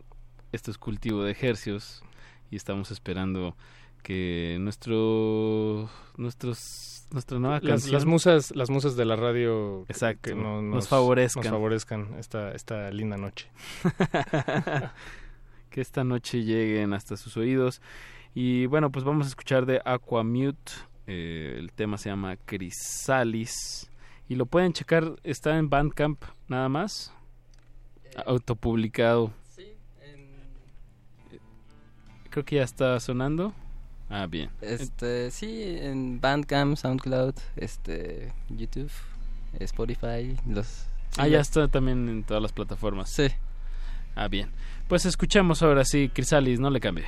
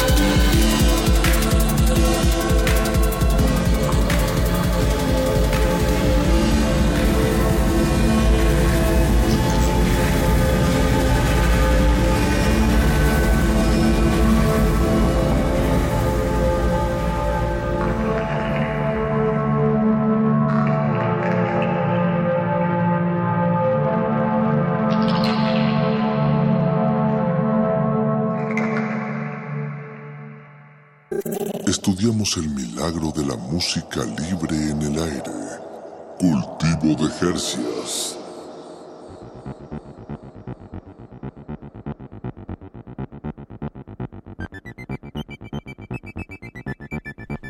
El día de mañana habrá un evento que reunirá a la net label Aeronema y a la otra net label Move Like este, bajo el mismo techo, con muchos artistas, músicos, DJs, productores, eh, deleitando la noche to- eh, tocando en vivo, por supuesto.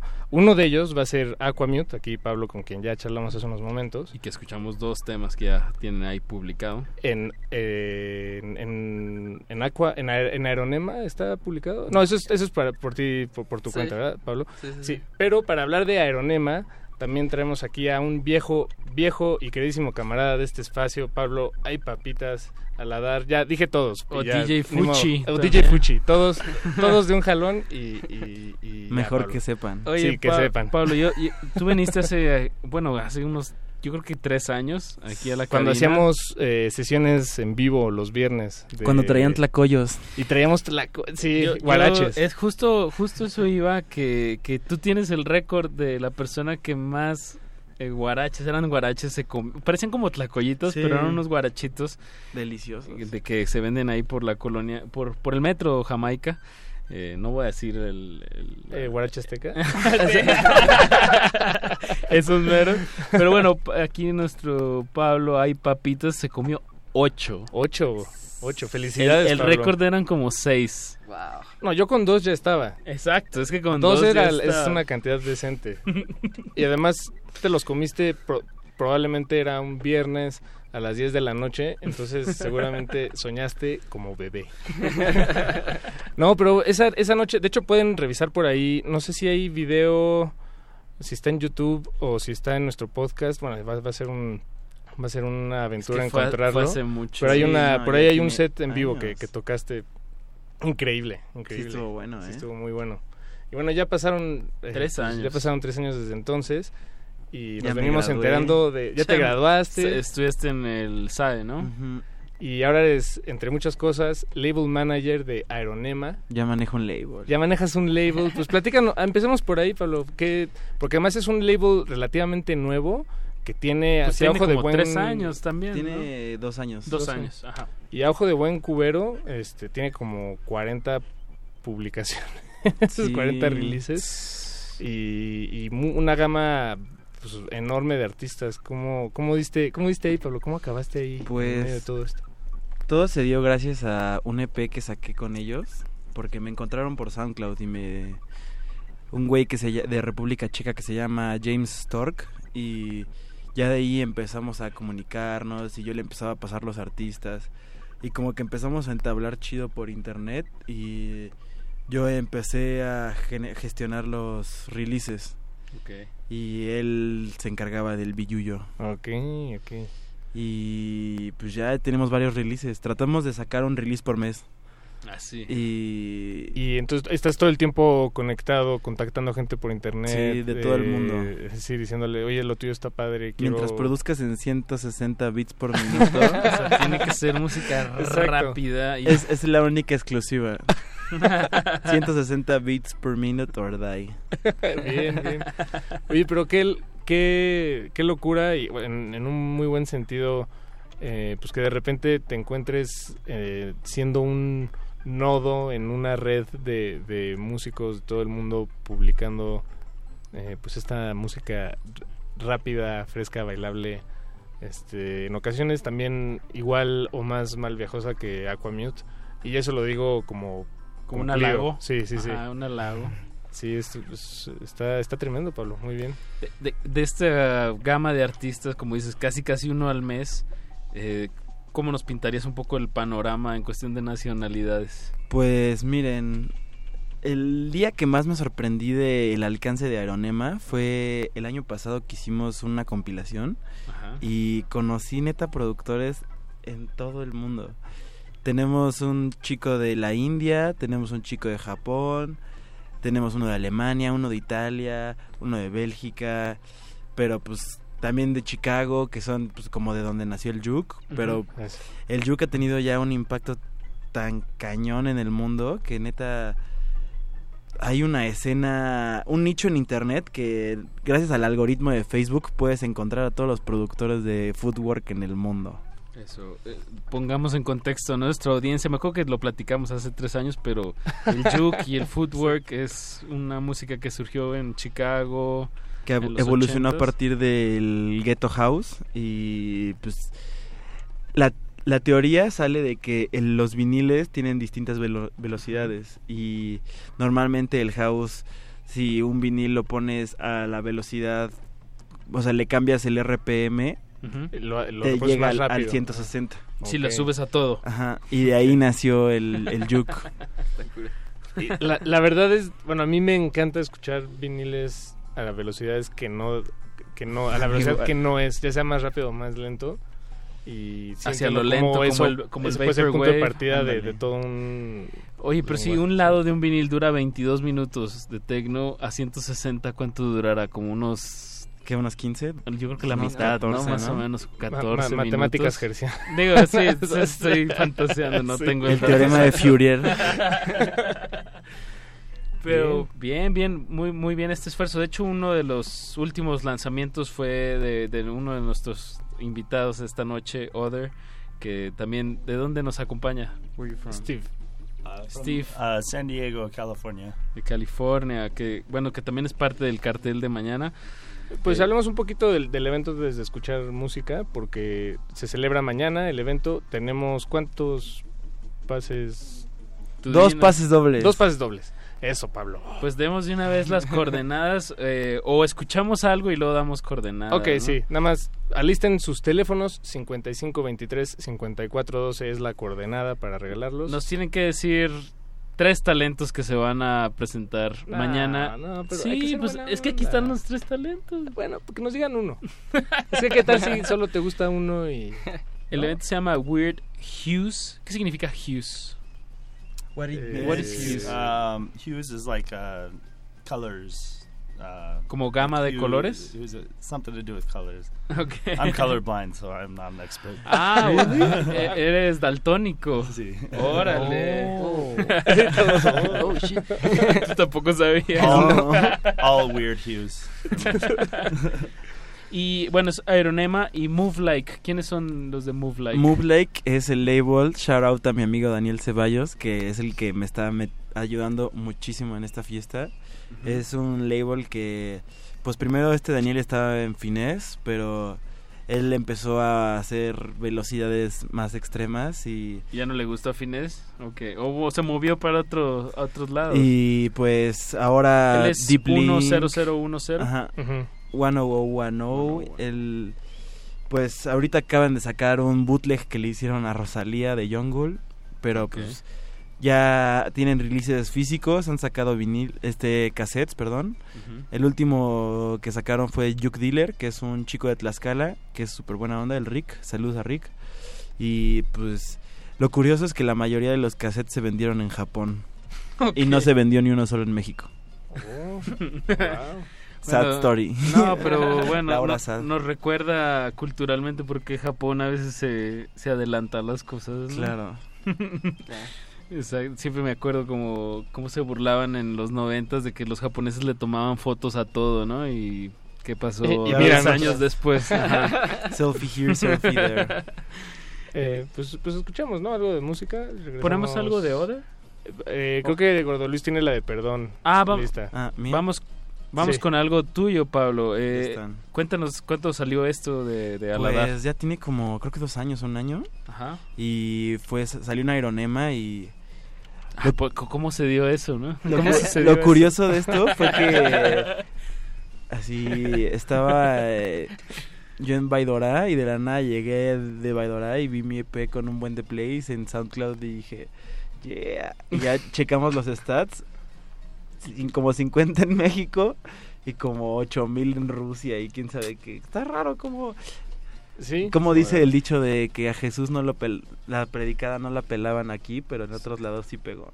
Na- nadie, nadie- Entonces, nadie es profeta en su tierra, ¿no? Nadie es profeta Sí, en su tierra. eso. Entonces, el verdadero shout out aquí sería el internet. Te Exacto. amo internet. Y con... Y a los rusos extraños que de repente te empiezan a seguir. Y también. las TFM, porque pegamos por el- esa página, o sea, que aquí nadie ya nadie pela. o sea, Nadie la pela Y ya. era buenísima. Sí, estaba bien. Sí, no, bueno, ese Sí, es sí otro te ente- tema. o sea, pero- llegabas a mucha música, ¿no? Sí, como exacto. también como SoundCloud, Ujú. lleva- llegabas a mucha música Sí. que, que, pues, te sorprendía. Como la radio y como en estos momentos nos vamos a sorprender con Perdón de Aladar. Selene inmortal. Ha sonado la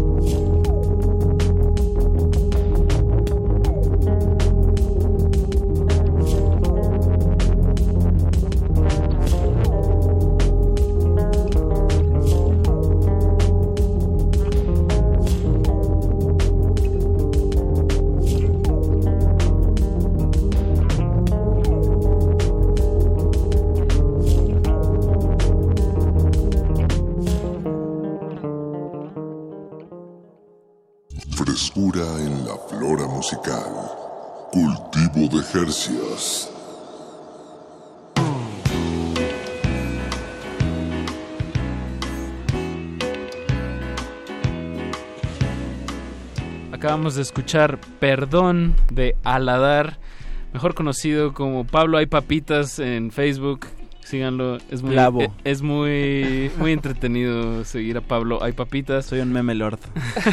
De hecho, sí, ¿eh? Muchas gracias, Pablo. Por, o por DJ tu- Fuchi, también es trabajo. otro otro de tus de tus seudónimos. Y Eh, este le, nos, nos habló Natalia Durán, no la actriz, hasta donde sabemos, pero sí. ¿Quién sabe? ¿Quién sabe? Bueno, no sabemos, Natalia, si eres actriz o no. Pero gracias por llamarnos. Ella se llevó el primer pase doble. Todavía queda para otro. el evento de mañana de Aeronema y Move Like. Allá en Río Becerra 109, en este espacio que se llama Psicosis 109 Art Department. En Azcapotzalco. ¿No? No, Río Becerra. en Narvarte, es- ¿no? Ajá. Ah, Río Becerra es en Narvarte, tienen razón. No sé por qué me fui a... Es que Porque primero iba a sí- ser ahí sí, el evento. ahí. Ah, se movió. Pero se movió. DJ evolucionó algo mejor. Ah, bien, bien, bien. Eh, Exacto. ¿qui- Díganos el, el cartel completo. Pues el evento salió porque unos chicos, el colectivo Weird Hughes, vienen a ver a Afex Twin al ceremonia Que es el sábado. y vimos que pues, todos tocaban y todos hacían un arte chido. Y Casi todos de Estados Unidos. Sí. Bueno, algunos son de Tijuana y otros de San Diego. Ok. Y lo interesante fue que nos aventamos la misión de armar una fiesta en ocho días. Que ah, la verdad ha sido una golpiza. Sí, seguro. Shout out a Daniel que me ha ayudado un buen. Eso. Y pues salió así. Lo más chistoso es que se acomodaron las cosas. O sea, no esperábamos que Aquamute hablara en la radio. Todo, todo, todo se acomodó. Bien, qué bueno que se dieron el tiempo de venir aquí a, a promocionarlo. Es importante también.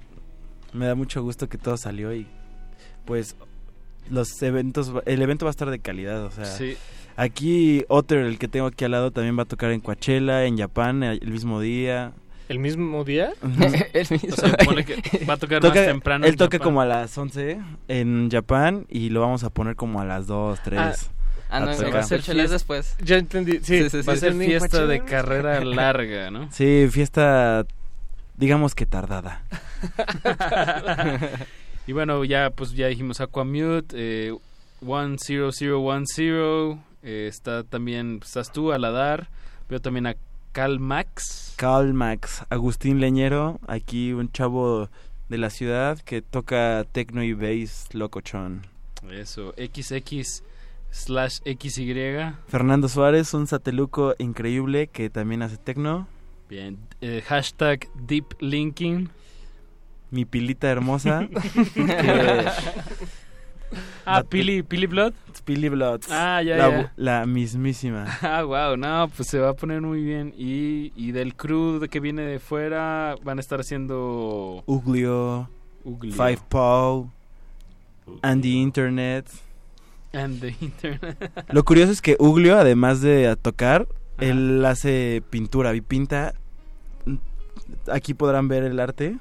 Él hizo la portada del disco de Otter que sacamos en Ah. Aeronema, que es nuestro último release. Que estamos muy orgullosos de este release porque estamos en los best, best sells de Bandcamp de Yuk. Estamos ahorita en primer lugar. Bien. Y Bien, bien. El pues, disco, es- eh, aparte, se escribe Other o Otter con, Otter. do- con doble R. con doble R. Ajá, y el disco se llama World of Forms. Y Sí, estamos muy orgullosos de él. sí está increíble las- la- la- el arte y, y bueno, pues hay que darle su escuchadita. De hecho, ahorita vamos a escuchar algo de él. Sí, vamos a escuchar eh, un tema mm, que se llama eh, All is not Oct. All is not Oct. Steve, De- de Steve, aprovechando de que Otter. estás aquí, eh, cuéntanos algo sobre el tema o sobre este EP. Tell us something about DCP.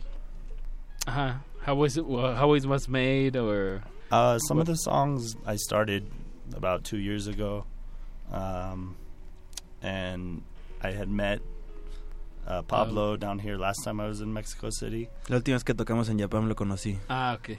and I um, he had asked me to do a release with Ironema, Uh-huh. and it pushed me to do something To do this. in a more like 160 Ah, a la velocidad rápida, hacer algo a esa velocidad te, Which- te motivó a eso. Yeah, I didn't focus on totally before, but he He convinced you. it made me want to do it, and then I just yeah created it. I had it all on the machines, and then had to Yeah. record. Nice, nice. Uh, what what track are we? Pues escuchemos, esto se llama All Is Not Odd y regresamos a regalar el último pase. Ah, no, bueno, de una vez les Una damos el vez. teléfono 55 23 54 12. Marque ahora. 55 23 54 12. Eh, todavía tenemos un pase más, un pase doble. Y regresamos para despedir el programa y escuchar un último tema. The Other.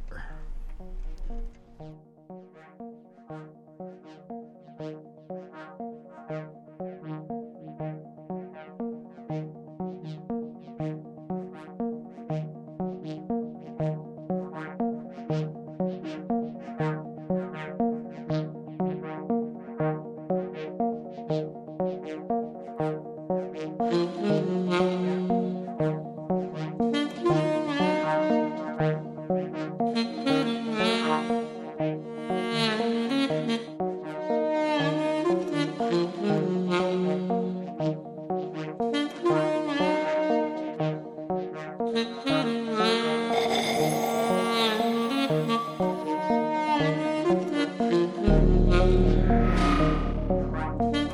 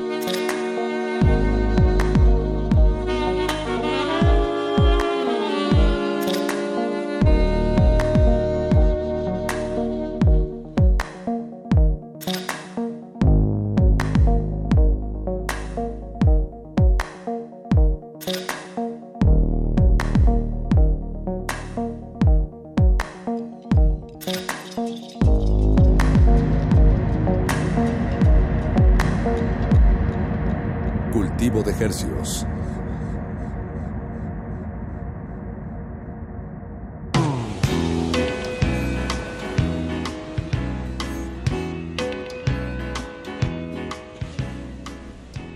Uf. A ver, ¿cómo, cómo se pronuncia, Perche? Acabamos de escuchar All is not ought. What's ought? Eh, de- bueno, de, de, de Other, eh, el productor Uh, de it's San Diego que nos acompaña. It's a phrase that's left up to uh, interpretation. Uh, Es una palabra inventada, digamos, ¿no? De Google. alguna manera. No, o sea, significa eso. O sea, como lo que sea. Lo que tú quieras interpretar. Sí, lo que sea. O sea, esa palabra significa eso, Exacto. ought. it's a mystical uh, What would it be in phrase. Spanish? Aleatorio, ¿no? ¿Aleatorio? No sé si aleatorio. ¿Ambiguo? Es, es como lo que It's sea. a old old language. Ah, okay, old, like old old English. language. ah, okay, okay. Sí. Really, really nice track. It's a really nice surprise to, to hear it. Eh, que de verdad, eh, no había...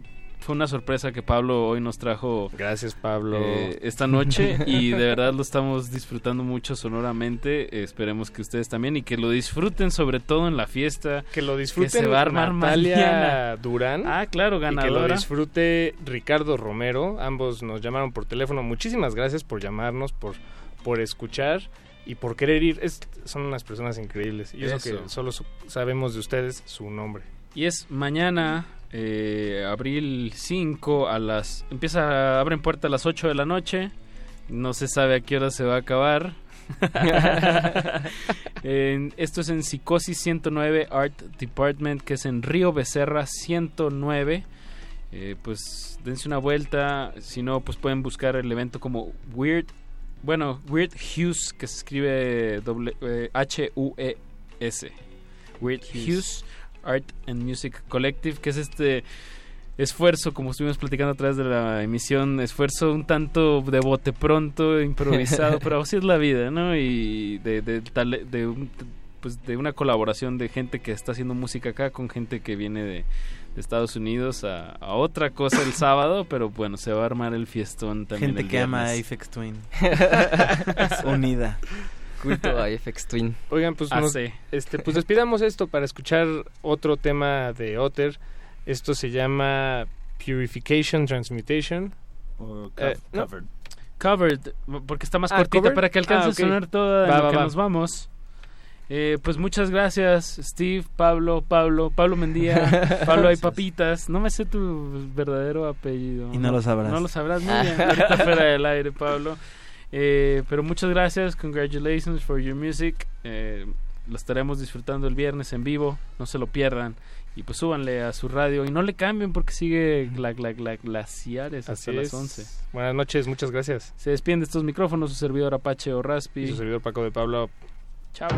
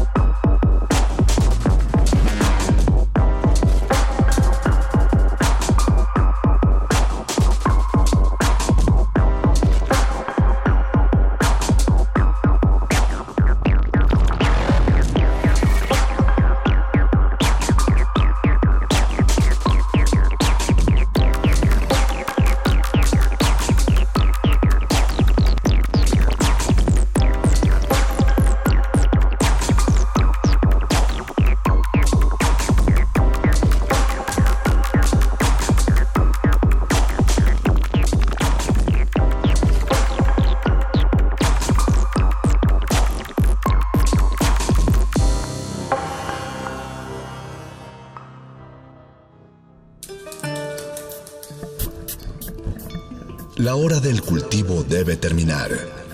Así, el sonido podrá florecer.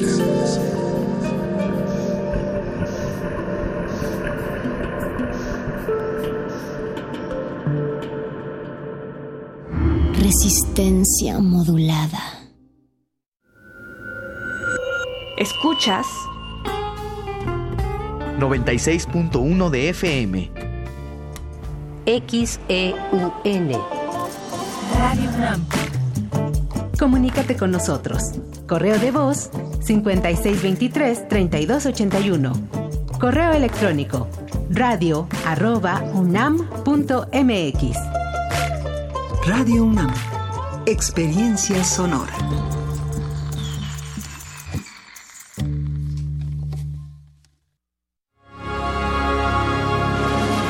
Cuando era niño, la delincuencia lo arrancó del cuidado paterno.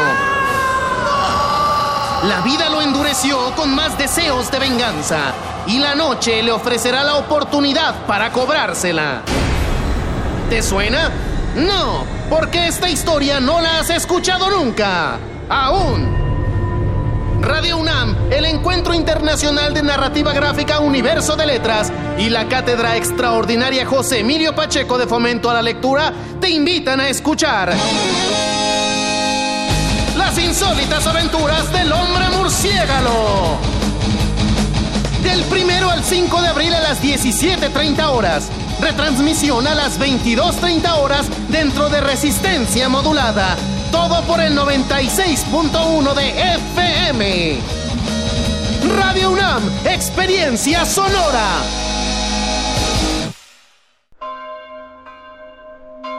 Todo lo que se cuenta en esta película es real. Los juegos entre ficción y realidad se miran y se escuchan desde la capital del cine mexicano, Durango. Distinto Amanecer. Emisión especial desde el Festival del Nuevo Cine Mexicano de Durango, conducido por Carlos Narro. El ser trovador también es conquistar. Escucha a los creadores de escenarios post-apocalípticos, amores leales, maternidades negadas y funerales inesperados que estarán presentes en la competencia del festival. Distinto Amanecer, del 3 al 6 de abril a las 12 del día y el domingo 7 a la 1.30 de la tarde. Por el 96.1 de FM. Radio UNAM, experiencia sonora.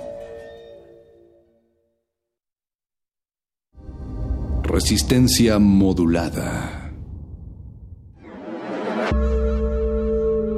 El código de conducta de los osos polares, la antigua orden sonora, partía de tres pilares espirituales. La monotonía no aplica si trabajas con tus amigos. La música pierde su género Si suena todo toda en el mismo lugar.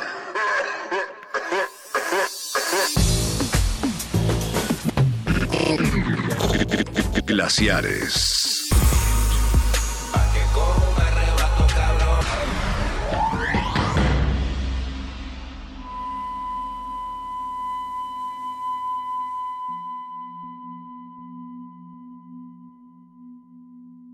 He querido estar en un programa fino y elegante como este.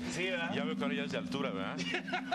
¿Sabes qué? Estoy casi seguro que ustedes pasan por el canal del desagüe, fíjense, tan corrientes. Qué bueno, muchísimas gracias. Qué bueno que nos acompañan, que están con nosotros. Gracias.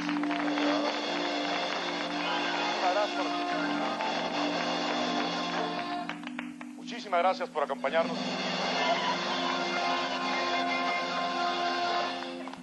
Muchísimas gracias por acompañarnos. Ya, hombre, ya, ya, hombre, ya. Todos, todos los días hacen lo mismo. A mis decanes, que se llama Ay, Ana. permítame, espérame tantito. Mi- micrófono. A ver, un micro. Micro, micro. Eso es. Aquí estamos, venga. Ándale, bigotes, ya se te Voy cayó acá de todo. este lado. Ahora sí. Ana, ¿dónde vives, Ana? En Miscuac. En Miscuac, te queda cerca. Luego, Paola. Narvarte. Paola. Paola. Bien, es Paola, Paola. ¿qué? ¿Y dónde vives, Narvarte. Paola? Narvarte. En Narvarte, también te queda cerca. Ya estás mejor, ¿verdad? Bendito sea Dios, tú síguele ahí. Jarabe- un, un jarabe de Hilarión para acá, ¿no? Boys and girls, your attention please.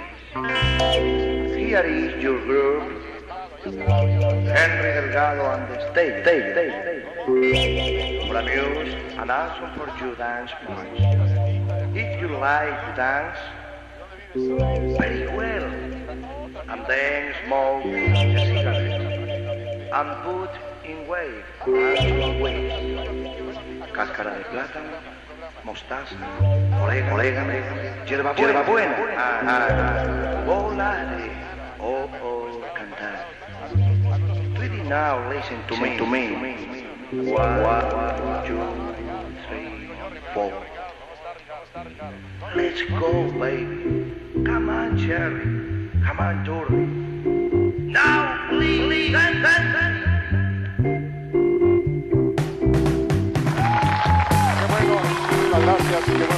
Bueno que están con nosotros.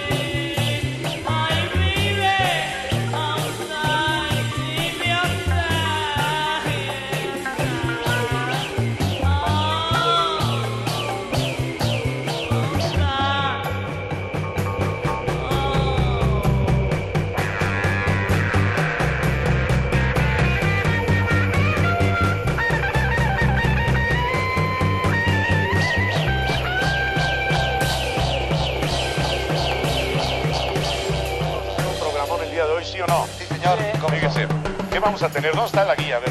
Por ahí. Ahí está el floor manager. ¿Cómo te llamas, mi querido floor manager? ¡Hilario! No, en serio, en serio. En serio, ¿cómo te llamas? ¿Eh? ¿En serio? Fíjate nada más. En Tláhuac, por una lana, te, te- te- te juro que te cambian el nombre, ¿sí o no? Hilario. Hilario. Oye, Hilario, la máquina para coser un poquito, señor. Me da un Hilarios para, para adulto en supositorio, por favor, ¿cómo es posible? Un Hilario para adulto. No, mire usted, primero que nada lo voy a presentar a mis edecanes, que se llama Ana. A ver, un micro. Micro, micro. Eso es. Aquí estamos, venga. Ándale, bigotes, ya se te cayó todo. Ahora sí. Ana, ¿dónde vives, Ana? En Miscuac. En Miscuac, te queda cerca. Luego, Paola. Narvarte. Paola. Paola. ¿Quién? Es Paola. ¿Y dónde vives, Paola? Narvarte. En Narvarte, también te queda cerca. Ya estás mejor, ¿verdad? Bendito sea Dios.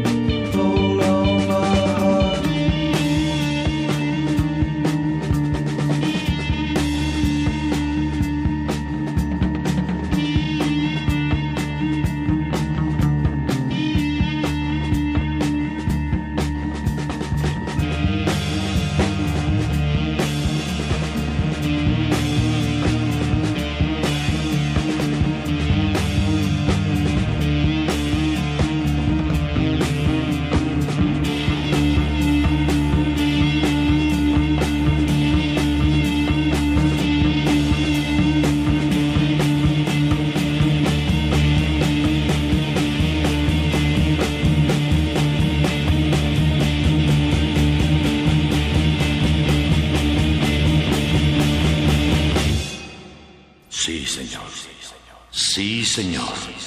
El vino puede sacar cosas que el hombre se calla. Sí, señor. Sí, señor. El vino puede sacar cosas que el hombre se calla. Sí, señor.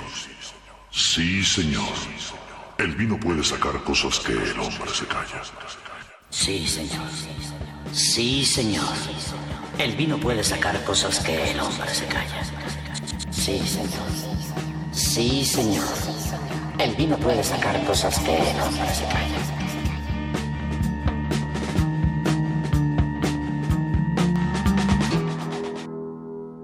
Casi siempre que te encuentro tú te vienes un oso. Tal parece que paldengue eres un tipo goloso. Te gusta tirar aceite revuelto con arroz. Y a veces te crees un genio, te sientes muy dios. Mejor pórtate sensato.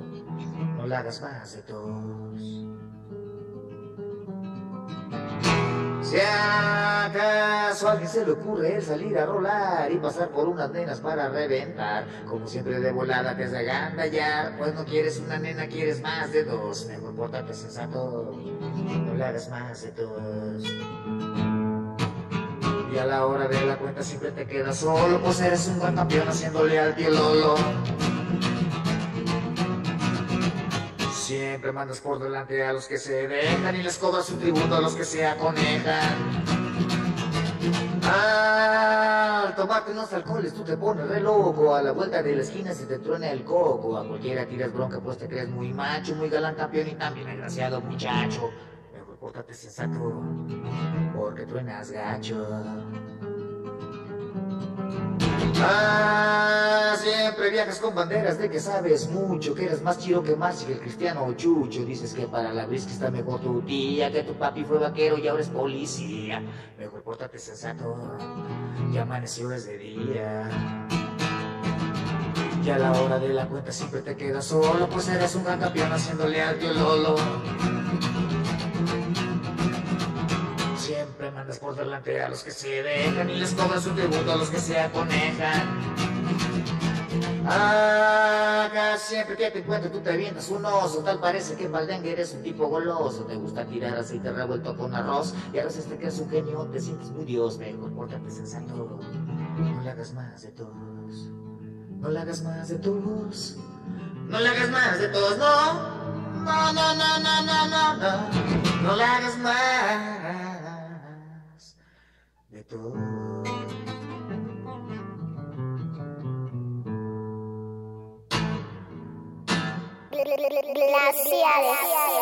Es uno de los eh, ridículos más grandes que yo he hecho porque eh, seguramente al verme ahora me voy a reír yo mismo de lo enojado que estaba.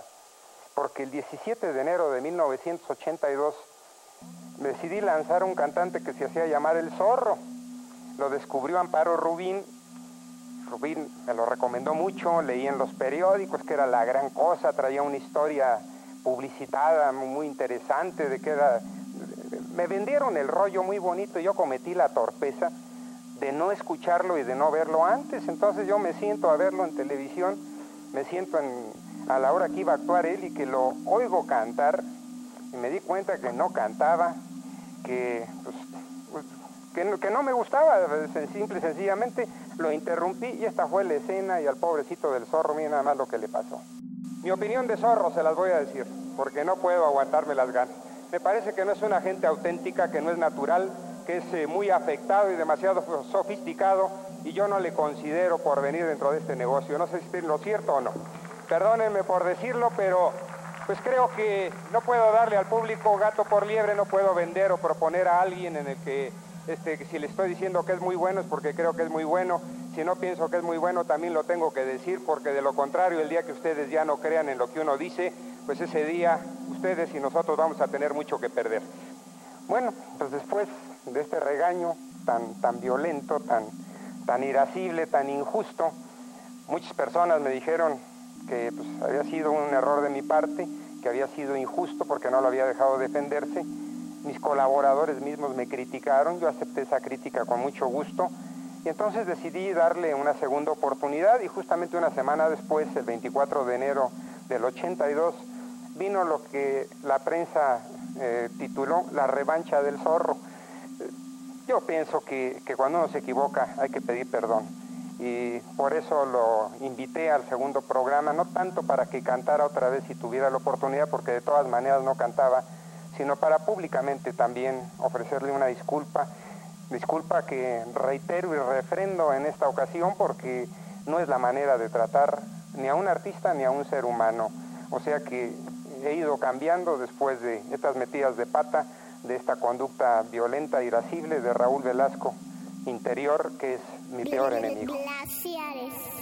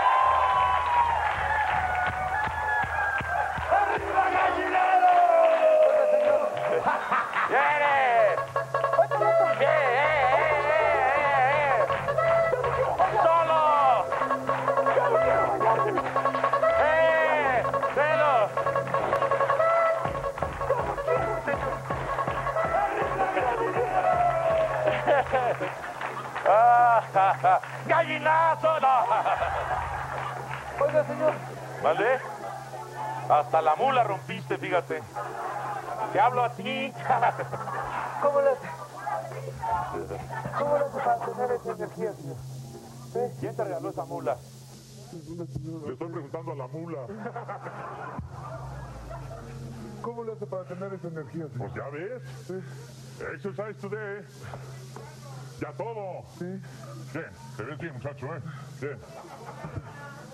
Hay mensajes, yo regreso. No, señor.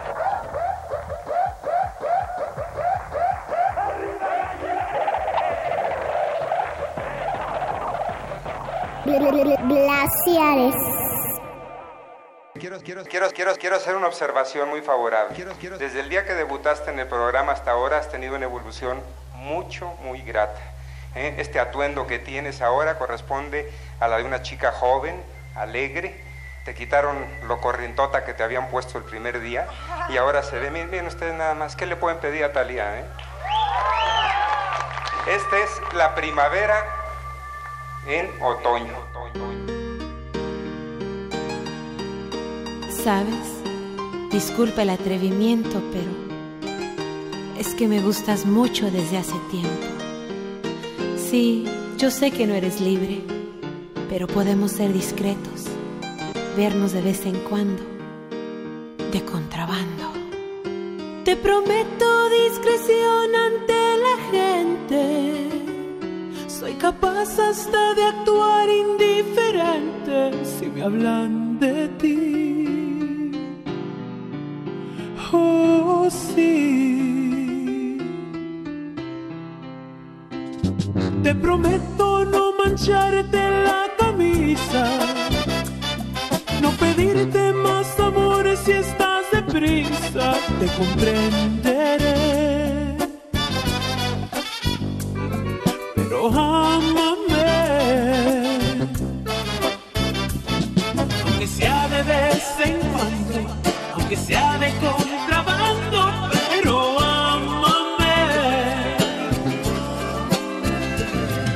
Aunque sea de contrabando, aunque sea de vez en cuando, pero ámame. Te prometo no dejar ninguna huella, ninguna evidencia de que yo estuve ahí. Te prometo no ser exigente, te prometo ser paciente y esperar a que tú regreses a mí. Glaciares. ¡Ay, amiguitos! ¡Digan a quién quieren! ¿Y cuánto me quieren? ¡Con todo el corazón! ¿Qué harían si me quitaran el programa? ¡Nos mataríamos! ¿Qué pasa, guapatiño? Ella es Brittany y es su cumpleaños. ¡Feliz cumpleaños, Brittany! Eh, ¿Cómo quieres que celebremos? ¿Quieres una canción o...? ¿O quieres que dispare a Bob Patiño por el cañón? ¡El cañón! ¡El cañón! ¡El cañón! ¡El cañón! Lo siento, amigo Bob, pero es una petición de cumpleaños. Pobre Bob Patiño. Sé que no hemos tenido suerte al lanzarte con este cañón. Pero tal vez es porque no hemos usado suficiente pólvora. Brittany, haz tu saludo. Gracias.